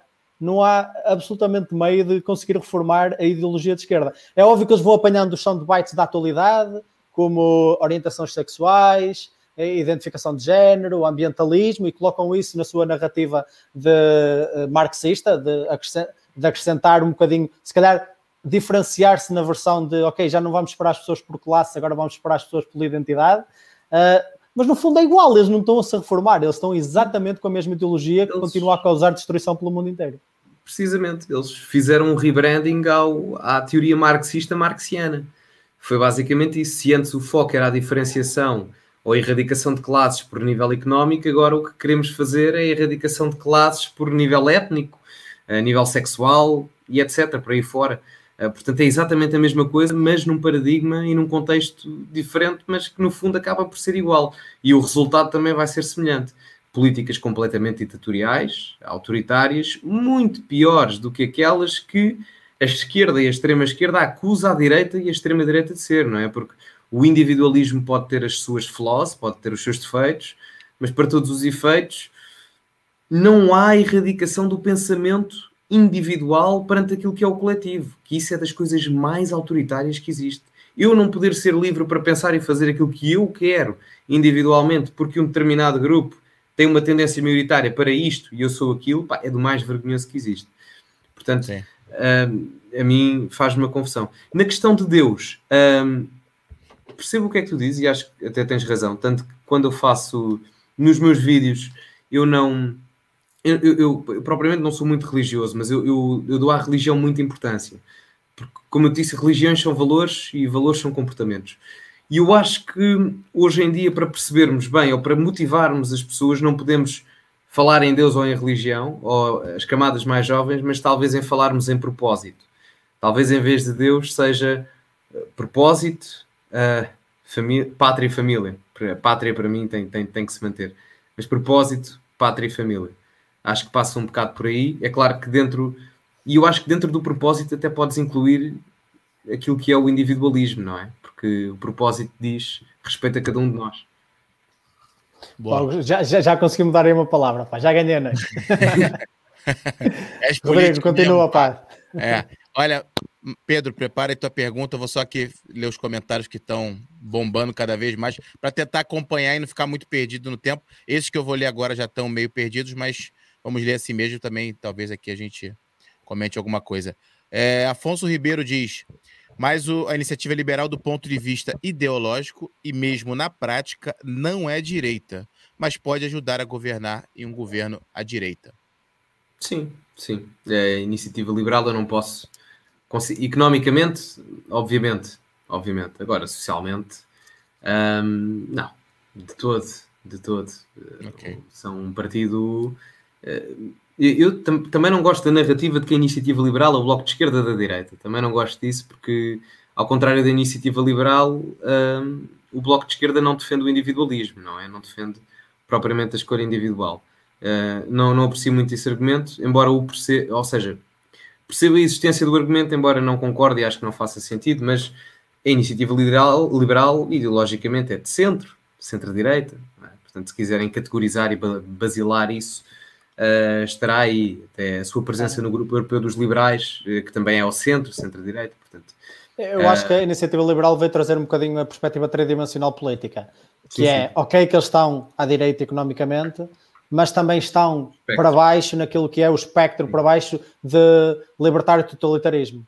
E aí sim, é que têm bastantes notas eh, que são concordantes com aquilo que é uma visão mais social-liberal, não é? Um, então, eu acho que trazer essa perspectiva tridimensional política descreve um bocadinho bem a iniciativa liberal e é bom, porque acho que cria um bocadinho mais de, dá um bocadinho mais de corpo à política portuguesa, que é só esquerda, basicamente, não é? Como tu disseste, nós somos o único país da Europa que tem um partido social-democrata que se diz centro-direita, só, só para ver o quanto de esquerda nós somos. Nós somos tão esquerda que o principal partido da oposição à direita é, também é de esquerda.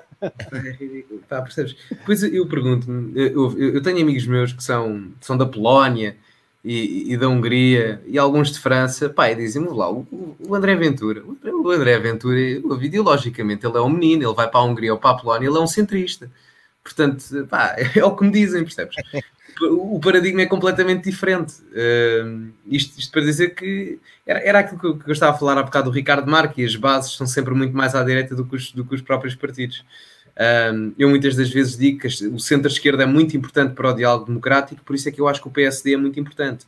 Portanto, acho que passa, passa, passa por aí nós percebermos isso. A iniciativa liberal é, é isso. Um, é um, uma muleta de governação, se assim o quisermos uh, nomenclar. Um, e acho que não é benéfico, nem para o Chega, nem para a iniciativa liberal, andarem às turras um com o outro. Pá, não acho que seja benéfico, porque muita gente que gosta do Chega também gosta da iniciativa liberal. E muita gente gosta da iniciativa liberal, também simpatiza com o Chega, por uma simples razão. Porque a iniciativa trazem... liberal odeia quando tu dizes isso. Eles odeiam isso.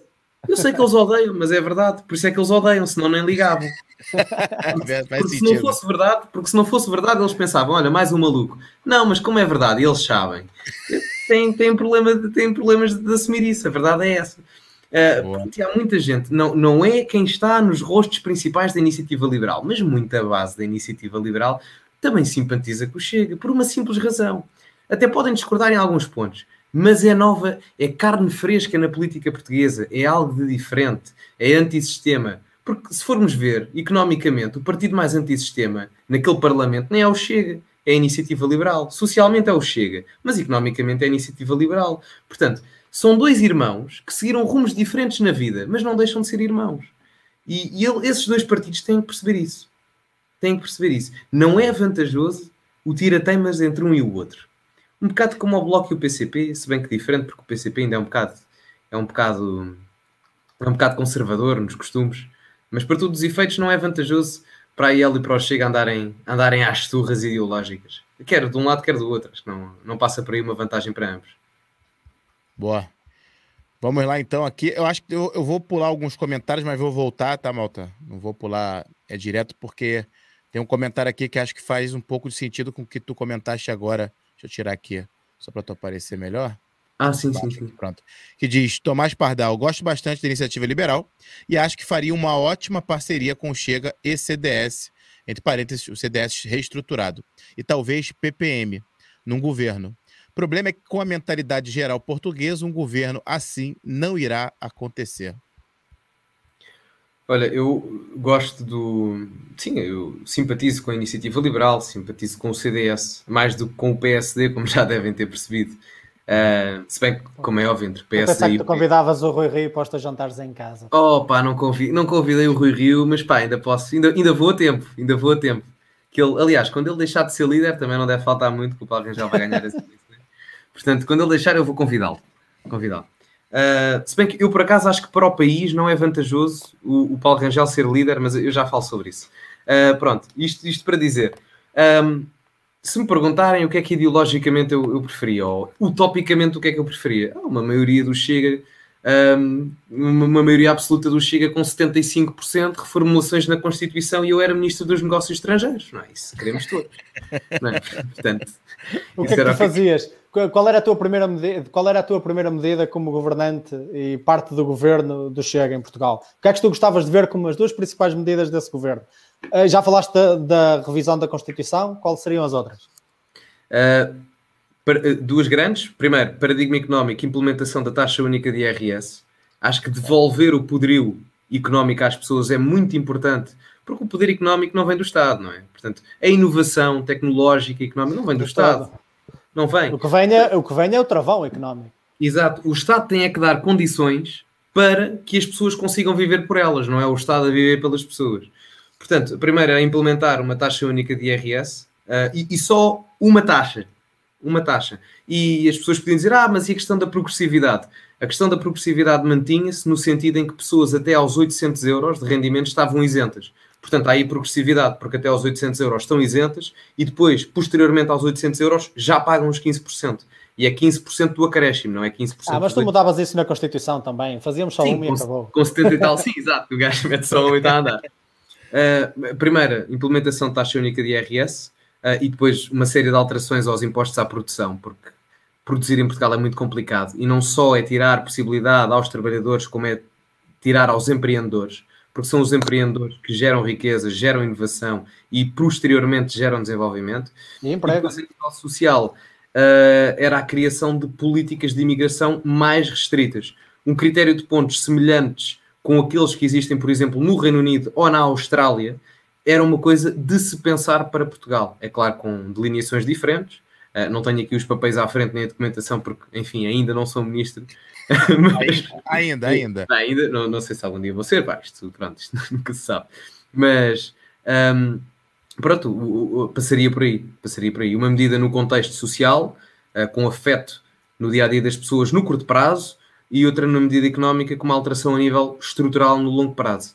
Acho que eram as duas medidas-chave. Deixa-me só comentar que isso foram medidas bastante extremas e que eu, eu a pensar que ias dizer meter os ciganos todos num cargão e mandá-los ah, todos embora, ou cenas da série. Eu estou um bocado desapontado contigo, para ser sincero, mas pronto, eu vou. eu ainda não desisti de ti. Até eu fico desapontado comigo, às vezes penso, pá, um gajo do Chega não pode ser assim, pá, comporta. medidas fiscalmente responsáveis e controle das fronteiras. Ah, estás fraquinho. Seja mais radical, né? Chega, Chega está perdido, pá, Chega está perdido. Olha, André Ventura agora está a, ver, está a ver isto em casa e está a dizer isto porque é uma vergonha. Olha, vou dar aqui um pulo nos comentários, senão não consigo passar aqui para a pergunta do Pedro. Sim, Pedro, sim, sim, vem com a pergunta aí, depois eu vou tentar pegar os comentários mais rápido. É, pronto, eu acho, eu acho, que vou explorar aqui por uma vertente que se calhar não falamos ainda muito, de uma forma mais específica, e que o Gonçalo mencionou mesmo há pouco, é o Rangel. Eu, eu tenho uma opinião, assim, tenho uma opinião positiva né, e alguma crença de que se calhar a liderança do, a possível liderança do, do Dr. Paulo Rangel seja traga alguma diferença. Também não é muito difícil, tendo em conta aquilo que o Rio não fez. Eu ia dizer aquilo que o Rio fez, mas o que o Rio fez é nulo, portanto não, não vale a pena. uh, mas tentar perceber mais essa tua opinião. Porque é que achas que, que, que, que ou seja, não, não pegando naquela parte que falavas da reestruturação geral do partido, porque eu também concordo que ela, que ela deve acontecer porque o partido tem imagem desgastada, principalmente porque ela neste momento nas massas está associada apenas e só a uma pessoa que é o Pedro Passos Coelho e, e, e a ele venha toda aquela imagem, aquele período da Troika, que não foi, que não foi famoso para ninguém, digamos de uma forma clara, mas perceber, eh, tentar ter uma análise tua mais direta, digamos assim, daquilo que poderá ser uh, a futuro, caso o Dr. Paulo Rangel ganhe e seja líder do, do PSD, e, o, e que impactos é que poderá isso ter, por exemplo, no eleitorado do Chega? Um, pá, excelente pergunta. Um, mas há aqui, há aqui uma. Eu, eu, disse que o Paulo Rangel não era benéfico por uma simples razão. Eu acho que, e, era, e ao encontro daquilo que eu estava a dizer, da questão do Chega ter 70 e tal por cento, alterações na, na, na Constituição e, e o comunista, pronto. Era um bocado nessa ótica. Nós temos as nossas vontades pessoais, é verdade, e às vezes vontades partidárias para aquilo que deve e nós queremos que aconteça. Mas há uma coisa que eu não consigo esquecer, que é o interesse nacional. Por exemplo, agora vou dar um exemplo. Uh, nós temos que aprovar o Orçamento de Estado porque temos que implementar o PRR e os fundos da União Europeia. E o problema em, em chumbar o Orçamento de Estado agora, uh, por um lado era bom pessoalmente, eu cheguei a eleições e havia mais de 10 pessoas a entrar para o Parlamento, provavelmente. Mas depois há a questão do orçamento do Estado ser chumbado e depois a aplicabilidade dos fundos europeus não ser coordenada como deveria ser, e isso não é vantajoso. Até porque o governo que ainda agora, uma votação em janeiro, em abril, com, com um novo orçamento em abril, vamos imaginar, não iria ser diferente. A Constituição do Parlamento, a esquerda iria ter uma maioria, devido muito que a direita conseguisse uma maioria. Portanto, o interesse nacional tem que prevalecer. E, e muito por isso é que eu digo que agora, nesta altura transitória, quando não faltam assim tanto tempo para as eleições de 2023, faltam menos de dois anos, um ano e tal, um, não faz sentido haver uma troca de líder do PSD quando já vamos com uma legislatura em meia de Rui Rio. Uh, e a aplicabilidade dos fundos europeus faz-se agora. Uh, até porque quem vem, se quem viesse fosse alguém para dar alento ao PSD numa situação uh, de mudança estrutural, era uma coisa. Mas quem vem é o Paulo Rangel. O Paulo Rangel, nós agora achamos que o Paulo Rangel, o Paulo Rangel perdeu duas eleições europeias. Eu vou, agora eu, pergunto: alguém sabe o nome do cabeça de lista do PS das últimas eleições europeias contra quem o Rangel perdeu? Ninguém sabe. Ninguém sabe. Portanto, o Rangel perdeu para um desconhecido. Não nos podemos esquecer disso. O Paulo Rangel representa a política do antigamente. Teve o seu tempo. É verdade. Sim, senhor. E, há outra coisa que eu não, não aprecio mesmo no Paulo Rangel. Em 2016, o Paulo Rangel deu uma entrevista para o DN ou para o JN, já não me recordo, em que disse que Portugal era uma questão de tempo até deixar de ser soberano e passar a ser um Estado da União Europeia porque iríamos ser um Estado federal dos Estados Unidos da Europa. E eu não, não abdico, não consigo abdicar. Gosto muito da União Europeia, gosto muito da União Europeia. Tenho algumas coisas contra a União Europeia. Acho que devia haver uma reformulação, nomeadamente na quantidade de federalismo da, da, da, da governança, mas pronto, isso são outros 500. Uh, mas para mim é inconcebível como é que alguém quer tirar 900 anos de história para algo que só tem desde 1986. Portanto, desde aí o Paulo Rangel ficou-me completamente atravessado. Um, e, e, acho que não seria benéfico, porque não, não, não é alguém que traga algo, algo novo. Não, não, acho, não acho que seja por isso. E o interesse nacional não, não ganhava com isso. Uh, e, e, também não ganham interesse nacional com os três partidos de direita, uh, aliás, direita toda, ter congressos agora, nesta altura, acho que não é, não é benéfico. Bem sei que não, não foi de propósito, uh, o Chega por razões jurídicas, não controlou isso, ou melhor, controlou e por incompetência jurídica, pronto. Uh, o CDS, o PSD, pronto, também não, não controlaram. A iniciativa também vai ter congresso agora, também? Vai, Pronto. vai, vai mas é, é, expectável que o Coutinho seja sim. eleito outra vez, não é? Eles, eles não têm qualquer polémica neste, neste momento a, a, a navegar por aí, portanto, é, é, expectável que ele seja eleito outra vez como presidente do partido e, e, as coisas prossigam normalmente. Sim, sim, sim, sim, sim. Pronto, e, e passa um bocado por aí na, na, questão de haver bom senso para perceber, ok, a vida partidária, o benefício partidário é bom para nós, mas e depois para o país, não é? Há 10 milhões de pessoas lá fora, é diferente votaram em nós, a responsabilidade pessoal. Um, é, é essa a problemática. Boa. Deixa eu eu acho que eu vou de novo aqui, vou segurar os comentários, que eu também tenho pergunta aqui. A gente já está aqui com uma hora e vinte. Se precisar sair aí, Gonçalo, só avisar a gente, a gente vai seguindo não, aqui também, tá bom? Estejam à vontade. vontade. Eu, eu, eu, amanhã ah. tenho, amanhã não, não tenho que acordar cedo amanhã, estou com sorte, portanto. Tá Pronto, vamos aí que a gente tem aqui 40, recorde absoluto aí no, no Zuga é? TV. É, nunca tivemos aí. Acho que já chegou a bater 51 pessoas é direto. Agradeço a malta que está nos ouvindo. Nos perdoe por não estar tá conseguindo aqui dar vazão nos comentários, mas é aquilo. Temos aqui Marco e Pedro aqui doido para conversar de política com quem entende de política e não comigo. e eu aqui vou de novo trazer aqui um, um outro panorama. É... Gonçalo, que eu já perguntei para o Marco e para o Pedro isso, e gostava de te perguntar, vou até colocar aqui na tela, para tentar entender esse fenômeno. É um fenômeno que já aconteceu nos Estados Unidos, aconteceu no Brasil, e, e me parece, me parece estar acontecendo em Portugal. É o, é o fenômeno, tu, tu, acho que tu mesmo diz, é muito baseado no populismo, né? O Trump vem com algumas falas é, é, polêmicas, o Bolsonaro é, no Brasil ele fala é, Brasil, é, Deus acima de tudo, Bra Brasil acima de Brasil, tudo. Brasil acima de tudo, tudo Deus, Deus, acima, de, de tudo. Isso, pronto. É. Ele fala muito da pátria, de Deus e da família. É, uma das coisas que ele mais falava antes de ganhar era bandido bom é bandido morto, e, e é uma pauta que claramente se identifica com a população que vivia uma violência, e eu, eu particularmente vim do Rio de Janeiro, eu sei que é, é, é diária, né? Aquela, aquela cena, você falou que você viu alguma, alguma época lá em 2005, é, sim, ali sim, perto de Lisboa, tal, lá no, no, Rio de Janeiro é, é constante.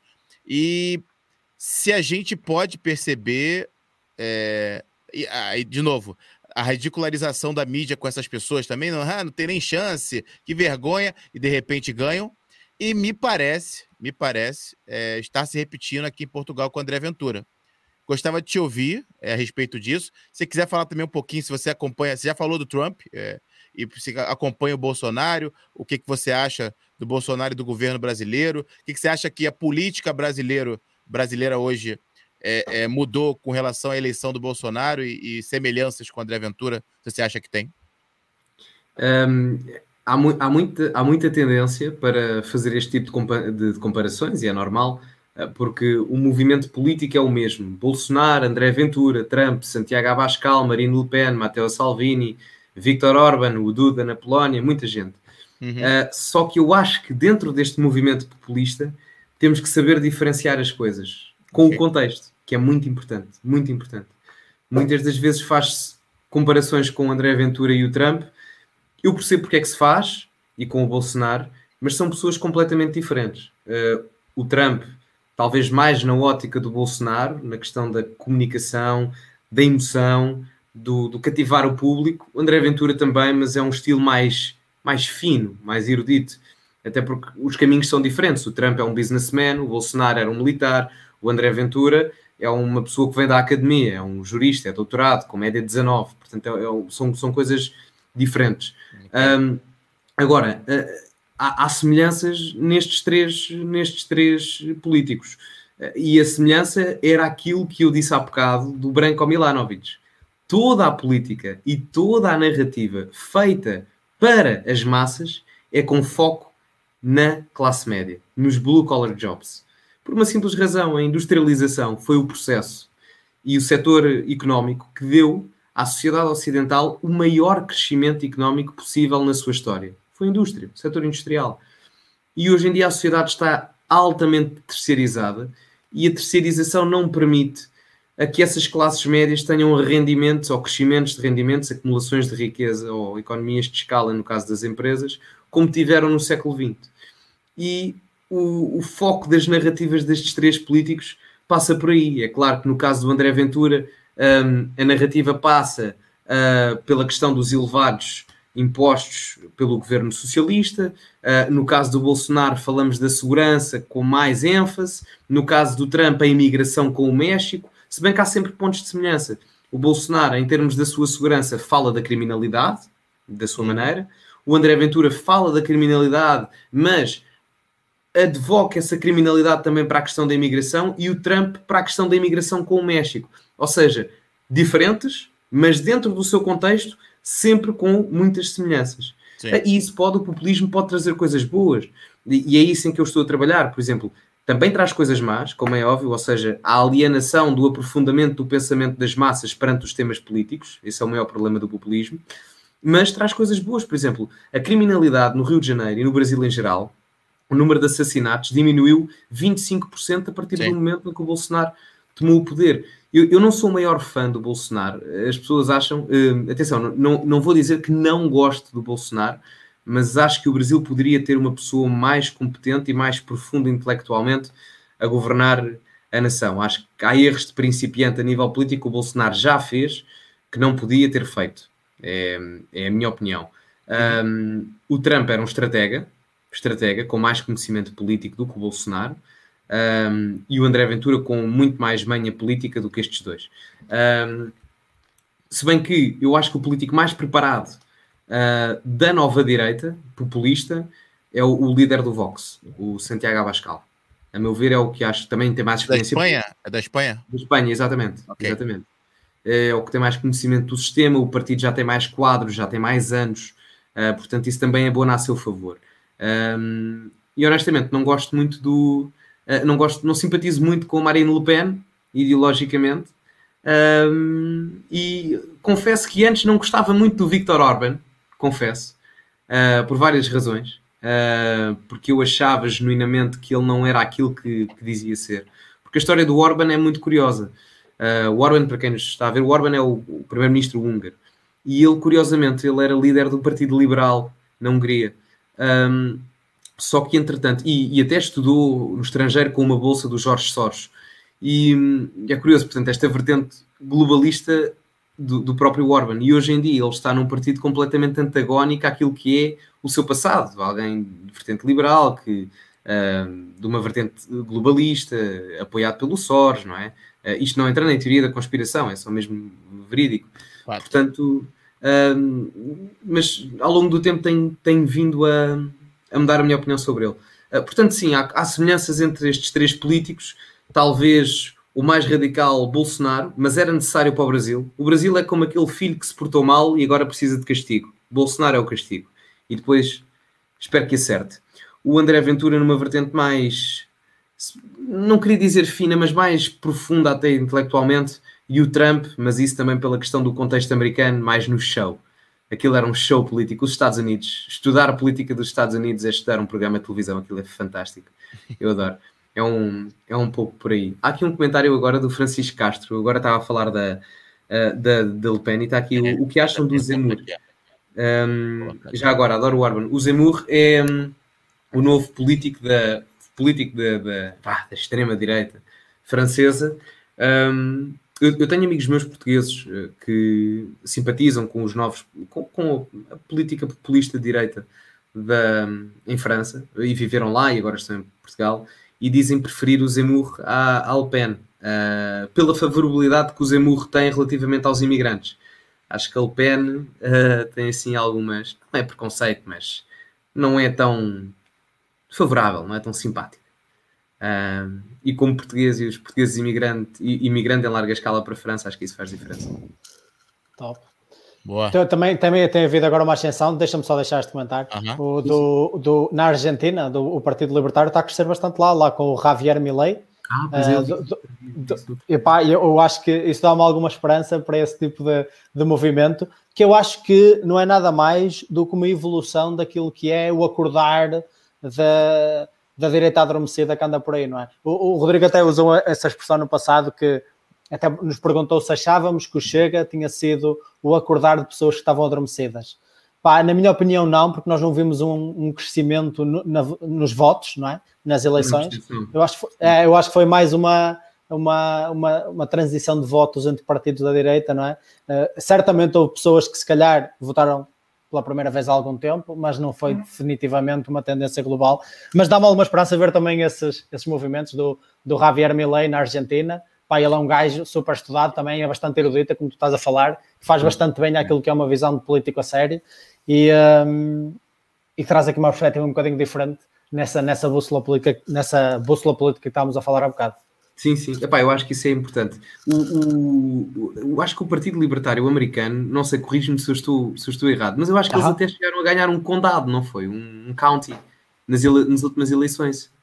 Não foi? Eu, eu, eu, eu, acho que eles chegaram a ganhar um canto, e sim, eu não, eu estou recordado agora, mas o Partido sim. Libertário, eu estou à espera com o, com, ai, nós falamos daquele, é o gajo que faz o, o Part of the Problem, David Smith, estou à espera que o David Smith, tens que ah, ver, o, aquele comediante, ele já esteve no Rogan várias sim. vezes, estou à espera que o David Smith... Uh, coloque -se, se coloque como candidato à presidência por Partido Libertário, a ver se ele, se ele coloca aquilo nos eixos, porque o Partido Libertário Americano falta-lhe ali um pouco de, daquela organização que tu falaste, a Iniciativa Liberal, estás a perceber? Sim, sim. Aquela, aquela, aquela visão em comum e organização global que a Iniciativa Liberal neste momento tem em Portugal, não acontece. Sabes que os libertários são um pouco difíceis de, de colocar em concordância. então é sempre é verdade, é verdade. É verdade. Mas diga-me uma coisa, vocês, eh, isto por curiosidade pura, eh, vocês, por exemplo, tu sei que em detrimento do, do Partido Conservador votarias no Partido Libertário dos Estados Unidos, mas vocês preferem o Partido Democrata ou o Partido Republicano dos Estados Unidos? Republicano. É, é, é assim, eu próprio okay. votaria no republicano porque eu sei que o libertário não teria absolutamente hipótese nenhuma, ok? Eu, eu, eu sinto que existe muito isso nos Estados Unidos. A malta, há muitos libertários que não votam. Mas as, mas as leis lá, as leis lá estão feitas para isso ser perpetuado. Tu, por exemplo, tu não podes abrir uma, uma lista a, a, a votos sem 50 e tal mil ou mais assinaturas para um partido, seja ele libertário ou qualquer outro, que não Sim. do sistema Uh, enquanto que se for do republicano ou democrático, basta de ser 100 ou 200 assinaturas. É, a, a, a, a, própria estrutura está montada desse género. Eu acho que isso foi uma das maiores coisas que eu gostava no Trump e que ele falhou redondamente, uh, que foi ele tentar ser antissistema neste aspecto e fazer o drone da swamp, né, que ele estava sempre a falar. Uh, e eu acho que isso se mostrou até nas últimas eleições, que ele teve 90, foi assim uma derrota absurda. 97% da população de Washington votou contra ele aqueles burocratas todos, aqueles, claro. aquele, aquela malta do lobbying, os políticos sim, todos, sim, sim. todos eles que se alimentam à conta do resto da população, odiavam-no, odiavam-no brutalmente porque ele queria acabar com aquilo, queria acabar com aqueles abusos todos, não é? Mas ele, eu acho que ele falhou redondamente nesse aspecto e não conseguiu, e eu acho que inevitavelmente isso depois levou à própria derrota dele. Ele não conseguiu lutar contra o sistema e a. Uh, e, e, todo aquele deep state que se fala, não quero entrar aqui em conspiracionismo, mas todo aquele deep state que se fala nos Estados Unidos, ele não conseguiu combatê-lo e isso foi uma derrota horrível. Sim, Sim, eu acho que concordo, concordo contigo. Eu acho que ele tinha plenamente a intenção disso, ele tinha essa intenção. Acho que não foi campanha, acho que ele genuinamente queria é, aquilo. É, Simplesmente não uh, conseguiu. não, não, conseguiu, exato, mas acho que é, é muito complicado. Um homem combater o Estado, nem sempre. É muito complicado, é, é muito complicado, geralmente. Uh, apesar de tudo, mas, mas é isso, os tecnocratas políticos hoje em dia não têm noção daquilo que é o mundo real. Eu, não sei, por exemplo, nós, não sei se quem nos está aqui a ver tem noção disso, mas 70%, 50% a 70% da legislação portuguesa é feita a partir de Bruxelas. Ou seja, uma pessoa que esteja a viver em Mértola, uh, sei lá, em Grândola, no Alentejo, qualquer sítio, em Moura, Viana do Castelo, a legislação vem de Bruxelas mais de, mais de metade da legislação de Grândola, Viena do Castelo, até de Lisboa, vem de Bruxelas. E eu pergunto-me, o que é que Bruxelas sabe disto? Eu não digo que alguma porcentagem de legislação venha. Agora, mais de 50%, não é? E o Deep State acaba por entrar um bocadinho por aí, não é? é o, o excesso de intervenção governamental que nós às vezes nem temos noção. E, claro. e nos faz questionar que processo democrático é este que democracia é esta em que o único órgão que eu voto para a União Europeia é o Parlamento Europeu, quando só tem 705 funcionários, quando a União Europeia tem milhares e milhares e milhares. É? Portanto, é, é complexo. É complexo. Nós, no, é primeiro, no primeiro episódio que fizemos com o Pedro, falámos bastante dessa questão.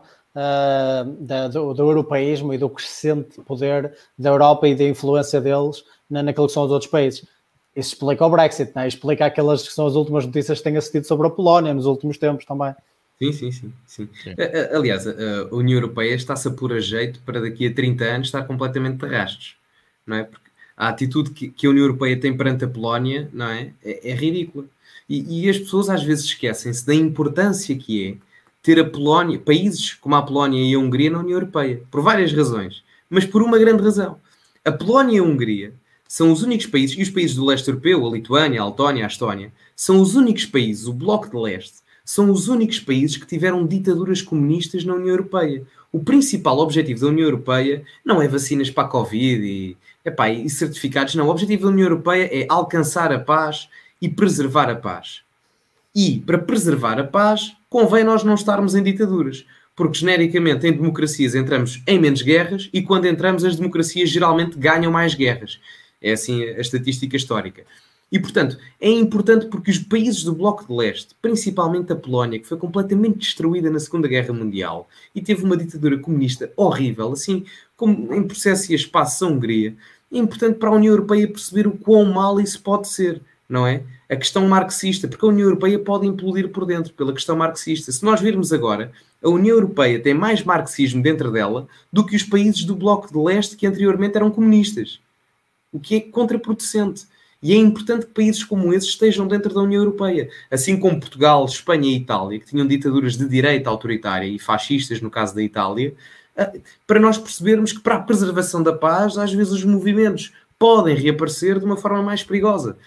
E acho que a União Europeia não quer perceber isso. Aquele, isto parece um, um remake do, do Sacro Império Franco-Germânico, não é? Em que a França e a Alemanha estão a tomar de rédea curto ao resto e isso vai acabar por implodir a longo prazo. Já para não falar da, da, da, dos erros do federalismo, da questão da dívida pública, termos a mesma política monetária, mas termos políticas fiscais diferentes, e isso faz com que os países do sul da Europa tenham dívidas públicas acima dos 130% do PIB, não é? E, e, ainda por cima dívida externa, o que é pior. Portanto, uh, isto não, eu, eu, não, eu não prevejo bons dias para, para a União Europeia, mas Sou um bocado eurocético, mas gosto da União Europeia, mas não prevejo. Isso era o, o que o Marco mencionava, nós falamos disso no primeiro episódio. Acho que a União Europeia assinou a sua própria sentença de morte a partir do momento em que se preocupou mais com o fator político do que propriamente com o fator económico e comercial. E, e deixar-se ficar preso nesse dilema é, que, que, ainda hoje vemos, é, e, e, a tentativa de consolidar ali um projeto político que, no fundo, não tem qualquer tipo de base histórica e cultural, e, e é por isso que há muita conflitu, conflitualidade, eh, mas de facto, perdão, mas de facto eh, também, embora sendo um fervoroso europeísta, eu partilho, infelizmente, daquilo que é a tua opinião. Eu acho que para a União Europeia não sente bem eh, bons dias, muito menos para aqueles que são os países da Europa do Sul. Aliás, só dizer uma coisa, falaste de dívida pública, a lista dos países que têm uma dívida pública superior a 100% do PIB já aumentou.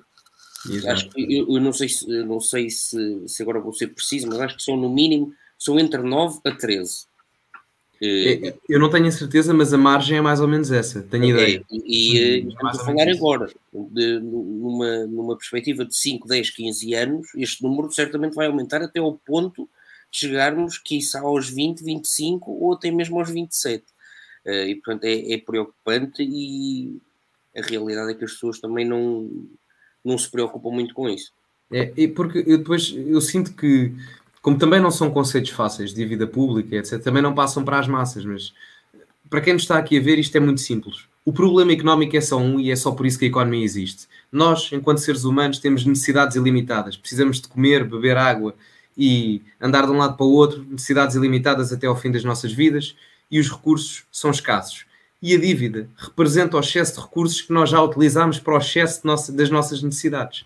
E, portanto, nós podemos baixar as taxas de juros das dívidas, mas vai haver uma altura em que nós não podemos baixar as taxas de juros, porque senão essas mesmas taxas de juros vão implodir, como aconteceu na crise de 2008 com o Lehman Brothers, em que dívidas andavam a ser vendidas sob fundos de investimento para bancos europeus. Portanto, não, não creio que esse seja o caminho. E a dívida, a dívida que a União Europeia já anda a comprar e depois concede com taxas de juros minimalistas vai, vai ter consequências, não é? E nós já estamos a sentir o preço dos combustíveis, por exemplo, porque a economia é um ciclo. Uh, isto, é só, isto é só o início. Olha, eu já me arrisco a dizer que aqui, não sei se vou ser muito educado, mas eu vou te convidar aqui ao vivo, talvez você não tenha como negar, né? Para um próximo episódio. acho que com a temática de União Europeia, que eu fiquei bem interessado a gente discutir um pouco mais, aprofundar no tema, acho que seria... Com todo gosto, com todo gosto, com todo obrigado, gosto. Obrigado, obrigado. Desculpa te, te, te, convidar não. assim ao vivo, né? Não, não, à vontade, à vontade. Depois Aliás, mandar um e-mail a dizer, ó, oh, estava a brincar, não quero... não, pá, Até nem gostei de vocês, pá. Você cheirava mal pela câmara. Não, tranquilo, tranquilo. Porque tranquilo. é. Combinado. Uhum. É recorde atrás de recorde aqui. Vimos agora 61 pessoas ao vivo 61? aqui. Ah, espetáculo. É o nosso máximo aqui. Então, obrigado, Malta, que está participando. Desculpe de novo pelos comentários. Eu vou só aqui dar mais um último comentário sobre esse tema que eu coloquei, né? É que aí eu acho que eu vejo uma grande diferença, Bolsonaro, André Ventura e Trump, é que o único que foi político por muito tempo foi o Bolsonaro. E se tem uma coisa no Brasil que se deve entender para se tentar alguma coisa na política, é entender da política lá. Ele ficou 28, 28 anos, acho, como deputado. Então ele entendeu que essa linguagem, talvez que. Eu já, eu já, eu já refleti sobre isso. Essa linguagem, talvez não tão fina assim, que ele se comunica, uhum. seja exatamente o ponto que ele ganha a população, que ele se, ele se aproxima da população. E eu já vi muitas pessoas dizendo: olha lá, um presidente que fala como eu falo aqui em casa, sabe? Tem gente que critica, mas a maioria talvez até se aproxime muito mais dele e fale: não, eu quero um cara dele, eu prefiro um cara desse do que no Brasil a gente tá cheio de. A gente fala engomadinhos, são Sim, os políticos de terno, bonitinho. Aqui em Portugal dizemos os políticos de colarinho. Isso, os de colarinho, que falam colarinho. muito bonito, né? Tem uma didática, uma oratória muito boa, porém estão é, roubando a gente. Foi isso que a gente passou lá pelo PT. Então, eu entendo um pouco também é, é, esse cenário e acho que, pelo menos do Bolsonaro e do André Ventura e do Trump, eu tive mais experiência de política, né? Que foi 28 anos de deputado, teve ali dentro, mas claro, tem ali suas diferenças. E vamos Pá, aqui. Eu, mal, eu, mal, posso esperar, deixa-me só dizer isto muito rápido, eu mal posso esperar, para o mal dos pecados do Brasil, uh, as próximas eleições, se, se foram Lula versus, Bolsonaro. Eu já, eu já reservei baldes e baldes de pipocas para assistir essa novela. É o, e é o que se encaminha, é, é o que se encaminha. É, não é? Pois, eu também acho é. que sim, vai ser, vai, vai ser lindo. Vocês acham, mas... quem, quem, acham que, quem é que acham que ganha? Olha, as, as pesquisas, só que no Brasil não dá para acreditar nas pesquisas que são, são, em sua maioria são de esquerda. As pesquisas, é. pesquisas dizem que o Lula está na frente, no segundo turno o Lula ganha do, do Bolsonaro. Porém, o Lula não pode sair na rua. O Lula não sai na rua sozinho hoje, não consegue é, ir na rua, e diferente do Bolsonaro, que consegue reunir milhões, por exemplo, no 7 de setembro, que é o dia da independência brasileira, é, se, se, teve ali um, um movimento de milhões de pessoas na rua, a favor, né? Até, até trouxe isso à tona para o Pedro e para o Marco, que não era normal no Brasil se ter um movimento, e acho que ele é normal no mundo, um movimento a favor de alguém, né? Normalmente é, as pessoas vão na rua protestar contra alguma coisa.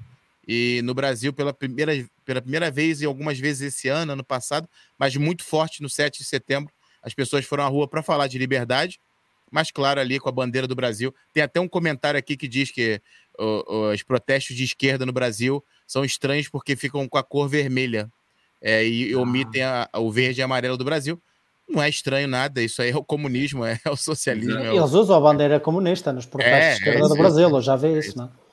Deixa-me só, deixa só dizer uma coisa, respondendo também ao Gonçalo. Não, não quero fazer futurologia é? e, e, tentar perceber qual é que ganhava, mas eu acho que o mais interessante desse, desse confronto, se ele de facto vier a acontecer, é perceber como é que a comunicação social em Portugal vai tratar o assunto.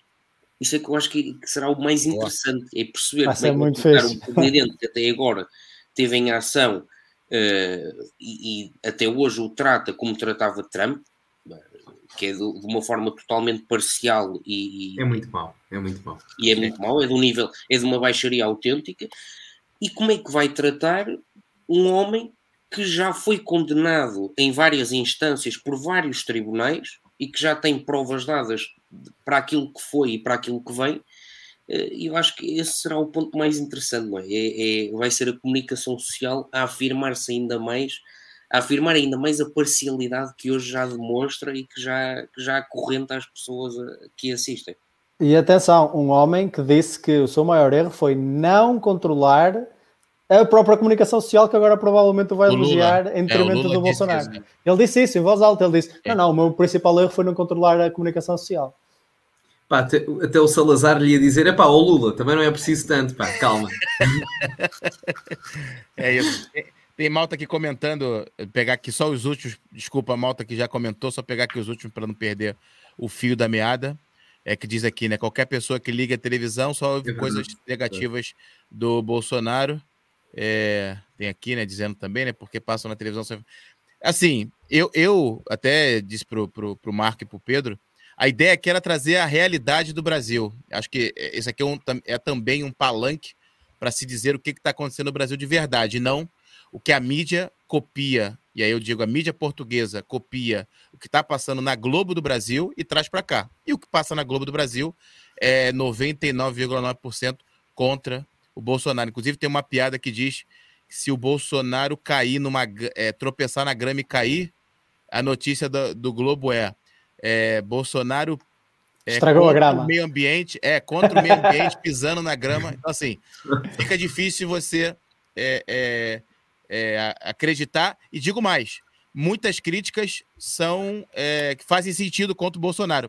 Só que a mídia faz tanto alarde de coisas que não são de importância é, elevada que você, quando vem uma notícia verdadeira que você deveria se interessar, que realmente foi uma besteira, foi um caminho que o governo está tomando errado, você já não acredita mais. E isso está acontecendo com a população brasileira.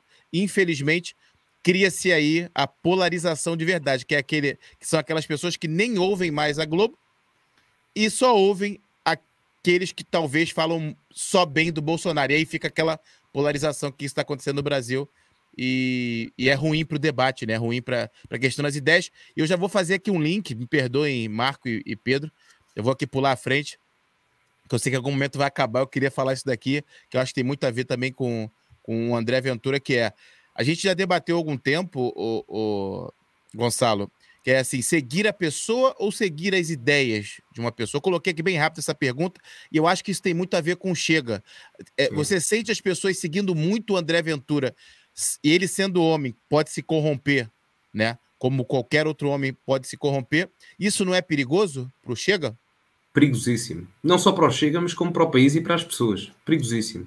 Eh, nós hoje em dia, com a polarização, vivemos uma. E, e ainda ao encontro daquilo que tu estavas a dizer, quando as pessoas só veem um tipo de conteúdo noticioso, radicalizam-se, polarizam-se. Uh, e eu, apesar de. Sou do Chega, sou de direita, ok, tudo bem, mas eu também gosto de ver a perspectiva de esquerda, também leio coisas de esquerda, faz bem, percebes? Na, nada, nada nos torna mais fortes do que conhecermos o adversário. E não há nada melhor do que isso. Uh, e, e, o que pode acontecer é, as pessoas inicialmente podem seguir a ideia. A ideia muito depressa se associa à pessoa e cria-se fanatismo perante, não pela ideia, mas pela pessoa. Ou seja, não defendemos mais ninguém, não compreendemos mais ninguém, não ouvimos mais ninguém, seguimos cegamente uma pessoa. E isso acontece no Chega. Isso acontece no Chega nas massas às vezes, em que é muito complicado para as pessoas dizerem o André Ventura esteve errado aqui ou o André Ventura esteve errado acolá. Porque o André Ventura erra. Mas há muita gente, não, não digo muita gente, mas uma quantidade substancial de pessoas que tem problemas em assumir isso, em dizer não, o Chega enganou-se, o Chega não concordo com isto, o Chega não concordo disto, com isto com o André Ventura. E isso é um problema, porque isso não é, não é benéfico para o país, não é benéfico para o interesse nacional, para o interesse comunitário, não é? Uh, eu, daí eu dizer que é importante o diálogo com os outros partidos, porque abaixam o nosso ego, aumentam a nossa humildade e percebemos que há coisas maiores do que nós próprios ou daquilo que nós seguimos. E o André Ventura pode sofrer consequências disso, desse um, seguimento cego por parte das massas. Porque depois, se um seguimento cego por parte das massas não há ninguém que lhe diz devias fazer isto assim ou de outra forma, ou não estiveste tão bem ali, ou erraste ali, faz isto desta forma, mais assim, isso pode levar a que se cometam erros estratégicos e política é a arte de governar e saber negociar. Ah, porque ele fica rodeado ser... de, de yes men, não é? Ele fica rodeado de pessoas que só lhe dizem sim. Exatamente. Não só em termos de, de, de, quem o rodeia mais proximamente, que isso acho que nem é o grande problema. Certamente há quem lhe diga: Olha, tiveste mal aqui, se bem que há uns que certamente não dirão. Há sempre yes menos em todo o lado, mas mais pela parte das massas, porque independentemente do que se diga, ah, vamos em frente, vamos em frente, vamos em frente. E isso não acontece com os partidos grandes. Os partidos grandes de governação são constantemente criticados. Olhamos para o PS. António Costa é o líder, tudo bem, mas eh, Pedro Nuno Santos está sempre ali à beira para atacar, não é? Numa linha de oposição. Uh, vemos outros possíveis líderes também ali, não estão na linha de António Costa. No caso do PSD, ele é uma rebaldaria lá por dentro. É claro que é uma de grande organização e é um caso muito próprio. Mas mesmo assim nós vemos que mesmo as massas do PSD criticam o PSD. As massas do PS criticam o PS. E é assim que os partidos de governação funcionam, através da crítica. não é? Uh, o fanatismo acontece, por exemplo, no PCP ou, ou no Bloco de Esquerda, e, e, e, eu pessoalmente não quero o Chega como um PCP ou um Bloco de Esquerda da direita. Primeiro, porque o radicalismo ideológico não é o mesmo, nem se compara. Agora, o radicalismo das massas e do seguir a, pessoa, isso pode acontecer e o Chega tem que ter atenção a isso. E muito parte, muito parte daquilo que eu disse uh, anteriormente para o Chega se conseguir não reconstruir, mas limar algumas arestas, mostrando mais pessoas do partido às massas, como a iniciativa liberal o tem vindo a fazer. Boa. Olha só, o, o nosso produtor aqui, mesmo não trabalhando, vai merecer um Horas extras. salário. Horas extras. É, é, dobrar, é dobrar. É, hora que é a gente esqueceu. Malta que está nos assistindo, é, tá gostando aí do conteúdo, participando, gostando da conversa aqui que a gente está tendo é, totalmente aberta aqui, sem nenhum, é, sem nenhum viés aqui, eu acho que sem nenhum lado. A gente está aqui abrindo a conversa, tentando entender um pouquinho mais do Gonçalo, os pensamentos dele, tentando entender um pouquinho mais do Partido Chega. É, por favor, aqui, se puder nos ajudar aí nos comentários, depois, escrevendo no canal agora. Vai lá, vai agora aí, dá um, um subscribe aí pra gente. Deixa o like nesse vídeo por favor, vai ser muito importante. A gente faz esse conteúdo e é o, querendo ser uma, uma voz é, nessa mídia muito tendenciosa, então a internet nos proporciona isso. Hoje a gente está conseguindo ter uma voz muito maior e agradecendo aqui diretamente ao Gonçalo. Muito obrigado por trazer teu público. Acho que você, acho que até tua, tua, tua fala no teu post do YouTube é bem legal, que é você diz eles eles são um canal que estão começando agora, mas ninguém começa grande e tal. Muitíssimo obrigado por isso. É, é, é, assim que a gente pensa. Só que a gente não pode ainda provar isso porque a gente ainda é pequeno. Mas eu creio que em algum momento, quando a gente tiver é, um pouquinho maior, a gente também vai dar oportunidade para outros que estão começando e debater ideias e conversar sobre o tema. Eu queria só pronto, pedir para a Malta se inscrever no canal, deixar o like nesse vídeo agora, nesses segundinhos. Vamos tentar fechar aqui nesses últimos oito minutos, só se tiverem uma pergunta muito, muito, muito. Porque o, o Gonçalo já, já aceitou o convite, então ele vai voltar. Então calma, dá, anote aí a pergunta, Pedro e Marco. o tópico vamos... da União Europeia. É, a União Europeia já está já guardado já. Combinado. Vamos tentar, vamos tentar dar uma lida rápida nos comentários, fazer breves comentários em cima dos, dos comentários para tentar dar voz também a todo mundo que estava aqui participando é, e contribuindo aí para o debate. Eu não quero deixar ninguém para trás, então vou ler aqui bem rápido. Se quiserem falar um pontinho ou outro, a gente manda, fala manda. E, e segue. Vamos lá. Pronto, eu parei aqui no Afonso Ribeiro atrás, ele diz: o problema do CDS é falta de projeto. Uh, e quiserem ir falando aí em cima, já podem ir falando, viu? Quiserem falar alguma coisa. Eu gosto bastante do CDS, mas desde a saída do Paulo Portas, não passa de um braço do PSD. Tomás Pardal diz isso. Ainda naquele tema da prisão perpétua, né? Ele, o Resistance diz prisão perpétua aos corruptos e pedófilos. Ok? Uh, sem dúvida que a iniciativa liberal precisa de descomplicar. Oh, Rafael Araújo. Rafael Araújo aí, pronto, já conhecido do Marco. Precisa de descomplicar a sua mensagem para chegar a mais gente, ok? O Afonso complementa, né? Com revisão de 25, 25, Sim, a pena 25, 25 anos a pena. Bruna Barros, nossa querida Bruna Barros, já teve duas vezes no nosso Zuga Podcast. É nossa arqueóloga, historiadora aí, entende bastante, viu, Gonçalo? Ixi, sabe verdade. muita coisa de história, já falou. Inclusive, ela fala muito de política também. E aí, falando de história também, é muito legal. Uhum. Reinos underscore PT, é bom Instagram, malta. É, Reinos under, underscore PT. E se quiserem também assistir, Bruna Barros no Zuga TV também, os dois papos. Teve um papo que a gente ia falar de história do Brasil. Começamos a falar de Segunda Guerra Mundial e falamos duas horas e meia sobre Segunda Guerra Mundial, só para você ter uma noção, Gonçalo. Que brutal. Foi muito brutal. top. É, pronto, aqui já falamos de Tomás Pardal, que a gente passou um pouquinho na frente. Paul Ferraz. Parabéns, Gonçalo. É bom saber que jovens têm ainda orgulho em ser português. Fora da nossa terra amada, todas essas ideias não são integradas na nossa história. Boa, Paul. Obrigado, Obrigado aí Paul. pelo comentário. Um grande abraço. Obrigado. Pronto. Rafael Araújo, um abraço para o meu compadre e para a malta do Zuga aí, ó. Meu compadre deve ser nosso querido Marquinhos, né? Só. Obrigado, Rafa. Sara Fernandes, parabéns pelo programa, muito bom. Obrigado, Sara, pelo teu comentário. Fernando Costa, boas tardes, abraço a todos. O, a Bruna Barros diz: pena, pena de morte seria um grande retrocesso, na minha opinião. Acho que a gente concorda com isso, né? Sim. Tomás Pardal diz: todos os portugueses deveriam ser nacionalistas. Eu acho que um país como o nosso deveria aceitar outras culturas, desde que não em excesso. Acima de tudo, preservar a nossa história e cultura tão rica. E ele completa e manter a segurança. Mário Gomes faz uma pergunta: enquanto Portugal tiver economia embaixo, não terá problema com a imigração? Se quiserem responder alguma coisa. Ou seja, estou tentar perceber a pergunta. Pois, exato. Enquanto Portugal tiver com a economia embaixo, não terá problema com a imigração? Eu, eu, acho que será, eu acho que será no sentido, principalmente os jovens, em terem maior vontade de emigrar. Acho que será mais por isso. É uma realidade que, que eu, por exemplo, ah, tendo eu, 18 anos, acabando de entrar na universidade, estou cada vez mais mentalizado para isso, por muito que me custe. Mas eu acho que, que isso é, é um bocado ah. até redundante, não é? Enquanto, obviamente, com a, com a economia em baixo, em comparação, quando, por exemplo, vemos países como a Irlanda ou países como a Estónia que crescem uh, uh, economicamente e que são países atrativos a nível fiscal e que são efetivamente competitivos, isso óbvio que, que depois relaciona-se automaticamente com a imigração e que aumenta de forma exponencial. Sim, porque Gonçalo, o Pedro é o nosso pequeno gênio, ele acabou de fazer 18 anos há pouco tempo, portanto. Pá, imagina. É o nosso prodígio aí. É.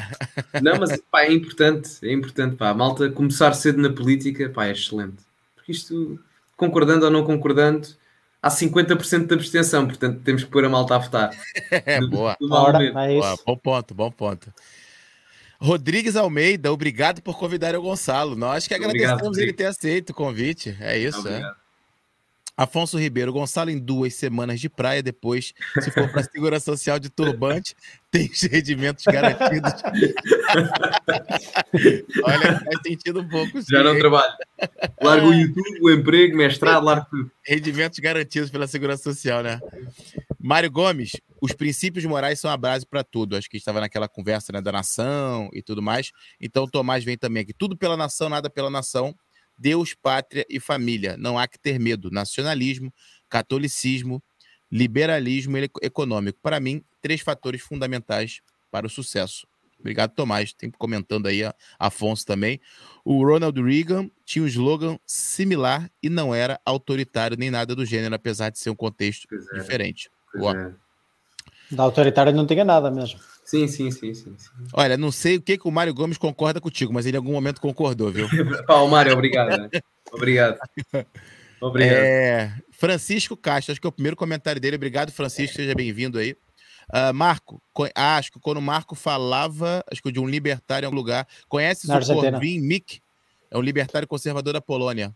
Sim, já ouvi falar, sim, ah, mas não, não sou muito próximo, ok? mas já ouvi falar, principalmente em notícias notícias uh, sobre a Polónia e sobre o estado atual. Já vi alguns comentários que ele fez sobre essa situação também, mas não conheço, não conheço com profundidade as ideias dele. Ok. Afonso Ribeiro, os conceitos de esquerda e direita surgiram na Revolução Francesa. Obrigado, Afonso, aí, pelo contributo. É verdade. Por isso que a esquerda adora Marat ou Robespierre. Marat, não sei como é que fala valores aqui corrigindo, Rafael Araújo. Se apenas acompanharmos documentários históricos dos grandes canais dos mídias, quase parece que só existem, existem ditaduras e massacres com ideologia de direita. Sabes, é, é curioso, supostamente, se seguirmos o espectro político esquerda e direita, hum, as ditaduras são todas de esquerda, porque uma ditadura é a concentração de tudo no Estado, não é? Não há separação de poderes. E portanto a extrema-esquerda é isso mesmo, independentemente se for numa vertente. Eh, não quer dizer à esquerda ou à direita, comunista ou nazi, o, o que interessa é que a diferenciação é isso, porque a extrema-direita será o anarquismo. Eu estou sempre a dizer isso, obrigado por dizer isso, Gonçalo. Eu estou sempre a dizer isso e as pessoas acham que eu sou maluco. Nada.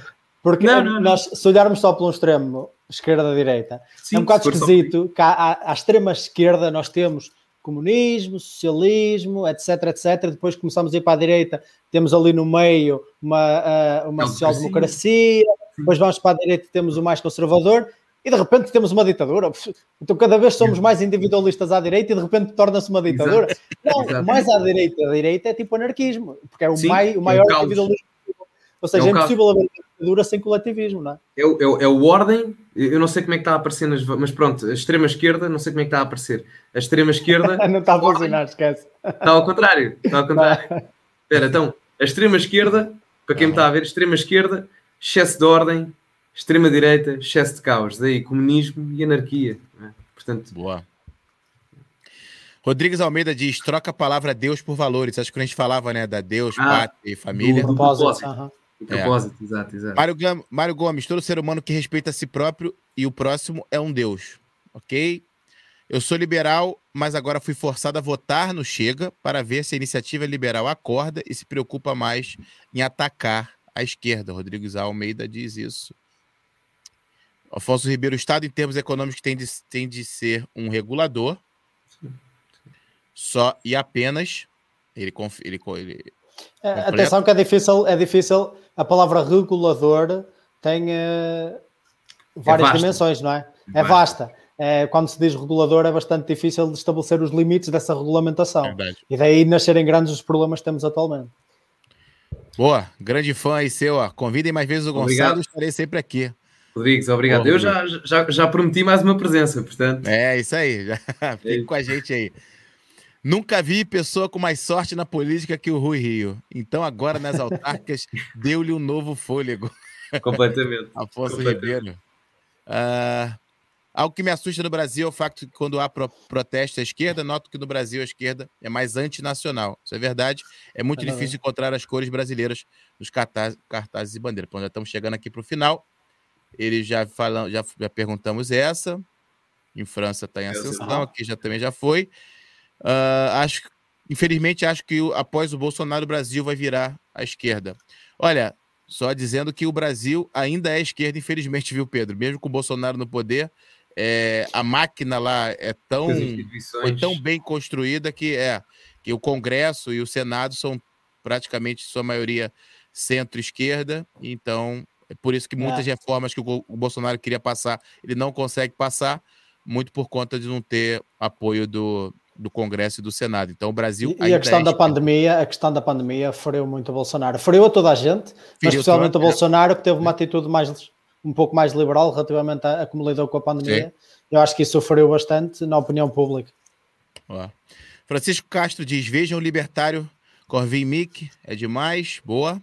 Iniciativa Liberal é de esquerda, Rui Trindade aí comenta pela primeira vez. Não está errado, não está errado. O, o Rui Trindade chega e fala isso. Iniciativa Liberal é de esquerda. E acabou-se, ele deu só um comentário. Chegou, é. falou e foi embora. É Exato. isso, assim, é. Ficou falar isso. Ficou Grande Rui, seja bem-vindo aí, obrigado, Rui, se estiver nos assistindo. Rodrigo Almeida, é um prazer ouvir o Gonçalo, é uma aula. É, Rodrigues, muito obrigado. Muito Olha, obrigado tendo a concordar aí com, com o Rodrigues, realmente é, o jeito que tu explica, é, o que tu tá, o que tu tá é, dissertando, tá comentando, não é com aquela linguagem, é difícil, sabe, com aqueles termos mais técnicos. Então, acho que tu, acho que tu já vem aprimorando isso nos teus vídeos, né? E agora foi um prazer também te ouvir, porque realmente parece uma aula. É, obrigado. obrigado. Muito obrigado. Muito obrigado.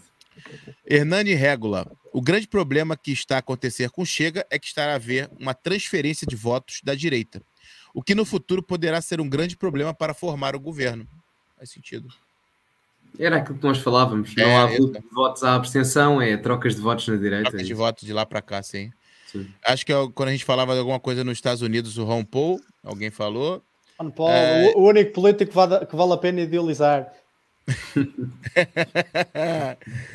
Hernani, é, chega, precisa de ir buscar votos à abstenção. Isso não está a acontecer, por alguma razão. Boa. Ah, não, Rui Trindade comentou de novo, ele não falou só aquilo, não. Se eles precisarem do Chega, até engolem sapos. É, claro.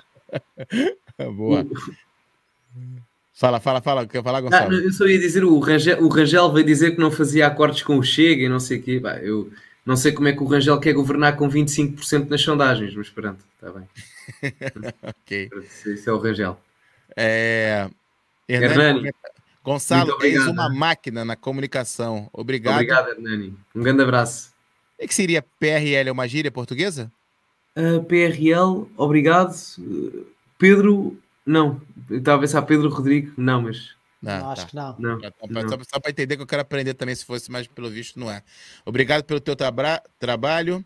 Uh, pronto, Pedro Santos comenta: falta o marketing ao Partido Libertário. Aí já é, Partido Libertário. Existe um Partido Libertário em português, ok, malta, mas é, é muito inexistente, muito inexistente. Okay. Eles fazem algumas, eles fazem algumas uh, pequenas uh, meetups e coisas desse género, mas é sempre muito limitado o público que, a, a que eles conseguem chegar. Eles não têm uma organização e uma estrutura montada de forma organizada como a Iniciativa Liberal teve nos seus inícios. Eu, um dos candidatos do Chega aqui a Oeiras, à freguesia de Oeiras, um, era do Partido Libertário mesmo. Um, e acho que o Carlos Guimarães Pinto, da Iniciativa Liberal, também esteve envolvido no Partido Libertário, se não estou em erro. Não me admirava nada. Sim, sim, pois. Exato. Uh, Afonso Ribeiro diz, mas os Estados Unidos é um contexto difícil. E, além disso, é um sistema feito para, republic... para os republicanos e os democratas. Ok, obrigado, Afonso. O Trump perdeu também pelo início da gestão da pandemia, depois tentou remediar, mas já foi tarde. Concordo também com, com Afonso. Nelson Ferreira, boa noite. O que acham da, do fim das subvenções vitalícias? Quanto isto nos custa por ano? Eu vou segurar, vou congelar essa pergunta, só para a gente tentar fechar aqui. Se der tempo, a gente comenta ou então guarda ela para o próximo episódio. Obrigado, Nelson, por participar. Obrigado aí pelo, pela interação o que se tem dito sobre a Polônia, acho que a gente falou um pouquinho da Polônia, Diogo Barros aí diz, boa. Plano Carle Calerge, procurem. Olha a dica aí do MR777. Plano Calerge, procurem. Francisco Castro diz de 30 anos vai ser em muito menos. Eu acho que quando a gente falava da União Europeia, tá? Acho que a gente falou alguma coisa aqui, né? Ele falou em 30 ah, anos vai ser em muito menos. É. É, a BCE detém cerca de 25% da dívida dos países através do Quantitative Easing. Ok, do Bruno Costa diz. Uh, lá está o meu facho, André. O que, que, é isso? O que, que é? Não entendi. O, o, facho é o facho é o fascista, é como aqui como, como, como ah. chamam aqui. É o facho. É. tá bom. Acho para mim era alguma coisa assim relacionada a comida, sei lá. Não, não. não. Marcos Birquete, ele rouba e fala absurdos, simples. Acho que não sei de quem está falando. Ele tem de alguém que a gente comentou, não sei quem. Talvez o Lula, não? Deve ser alguém de esquerda, ser, com certeza. Se rouba e fala absurdos, faz certo. ok, Bruno Costa, as taxas negativas refletem a estabilidade do sistema financeiro. Estamos fechando aqui já os comentários, viu, Malta? Isaac comenta, nosso produtor. Muito bom, excelente conteúdo e tema. Parabéns, Gonçalo. Grande, Obrigado, grande, Isaac. Um grande abraço. Grande produtor. Aí, ó, recebendo um abraço do Gonçalo. Pronto, já falamos aqui do, dessa pergunta do Bolsonaro. Mais uma vez, os participantes, é, não se esqueça de se inscrever no canal. Boa, obrigado aí, produtor. Uh, qualquer pessoa que liga a televisão só coisas negativas do Bolsonaro. Rodrigues Almeida, em Portugal as TVs estão compradas pela esquerda. Olha, que não me assustaria se isso fosse verdade, porque me parece mesmo. Uh, André Meson, passo aqui Portugal só mandar abaixo o Bolsonaro. Uh, o que vale é que existem redes sociais, Hernani diz. O mesmo acontece com o Chega em Portugal. Sigo muito trabalho do deputado no Brasil, Gabriel Monteiro, do Rio de Janeiro. Não sei se conhece, ele combate a corrupção. Conheço bastante o, o trabalho do Gabriel Monteiro, acompanho também. Era um policial militar que, que virou vereador. É, começou indo nos. É, começou indo nos no, nos protestos de esquerda, fazia como Mamãe Falei, o Arthur Duval, não sei se vocês conhecem, ah, acho que sim, o Pedro sim, conhece. Sim. Ele começou a fazer isso no, no, Rio de Janeiro. O Arthur Duval fazia em São Paulo, e ele começou aí com uma, com uma câmera e um, e um microfone, na verdade, não é um telemóvel, e perguntando, mas tá, você, você é contra alguma coisa, mas por quê? E as pessoas não sabiam dizer, é, tá, claro que tem aquele sensacionalismo. Hoje virou vereador e está tá fazendo, parece que um trabalho interessante, combatendo ali algumas coisas. Ele combate muito a uma coisa muito perigosa no Rio de Janeiro, principalmente, que é a corrupção da polícia do Rio de Janeiro. Então ele já, ele já foi ameaçado de morte várias vezes, ele anda com vários seguranças. Ele faz esse trabalho que acho que poucos teriam é, coragem de fazer. Uh, pronto, o Afonso comenta, acho que foi, foi o, o, Gonçalo que fala na. É preciso conhecer o seu inimigo, né? Acho que quando você diz isso, ele fala aqui da. Tenho ali, tenho, ali, tenho ali o livro, grande livro. Pronto, é.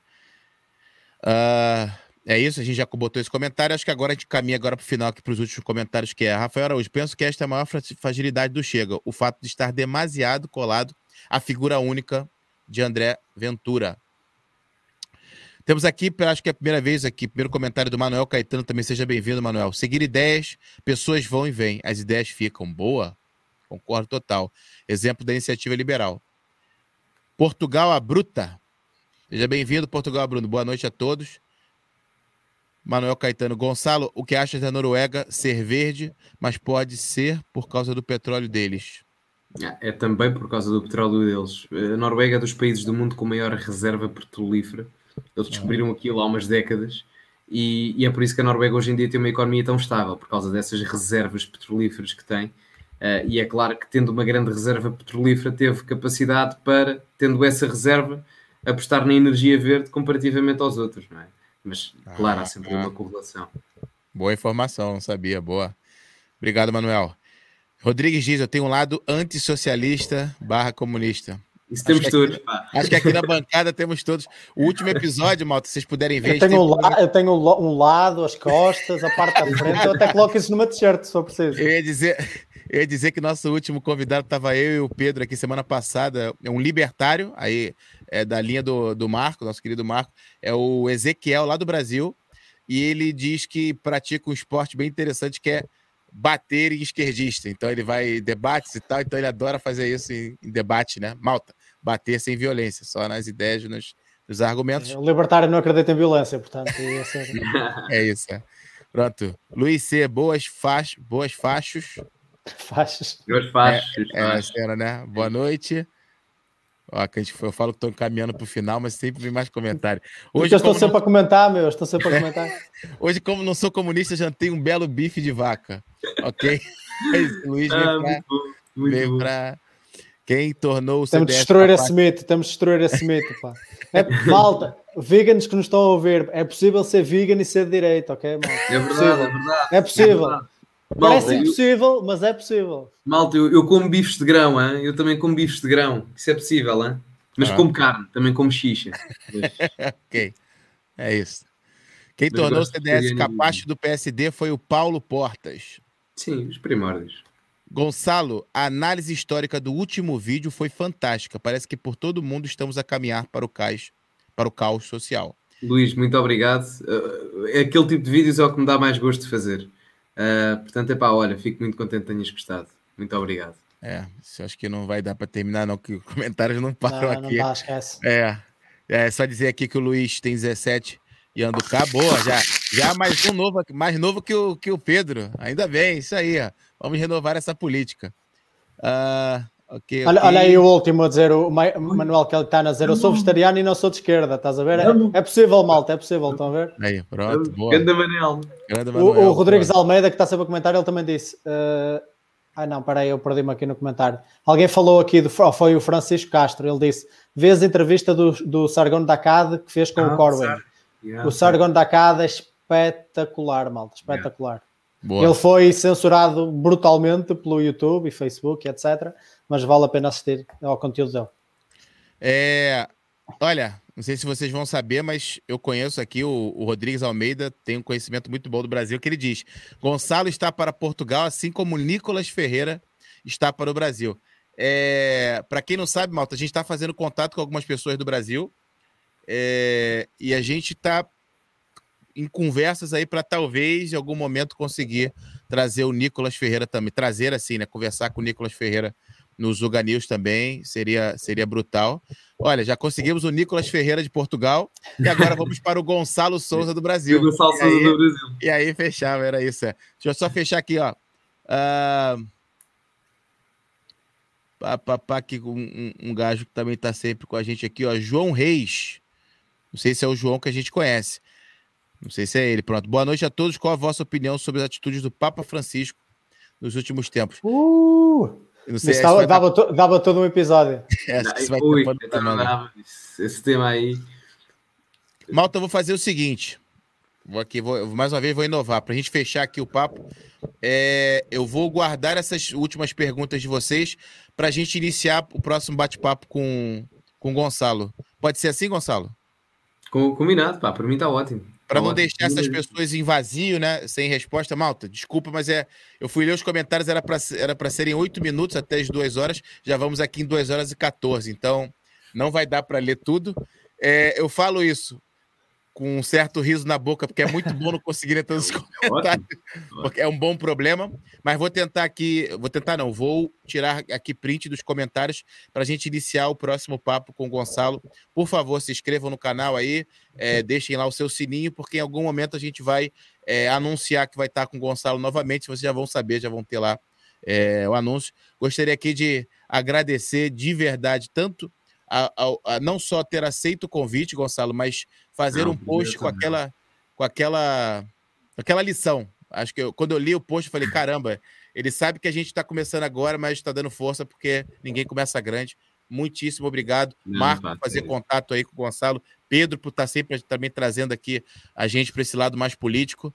Eu acho que hoje foi um prazer ouvi-los conversar. Eu, tem hora que eu estava só assistindo vocês falando, aprendi bastante e obrigado, Malta, por participar também. Olha, ó, Gonçalo, deixa-me só dizer, eh, agradecer também, pá, foi, foi um prazer do caraças. Eu, sinceramente, estou um bocado desapontado de não ter discordado mais contigo. Uh, eu estava a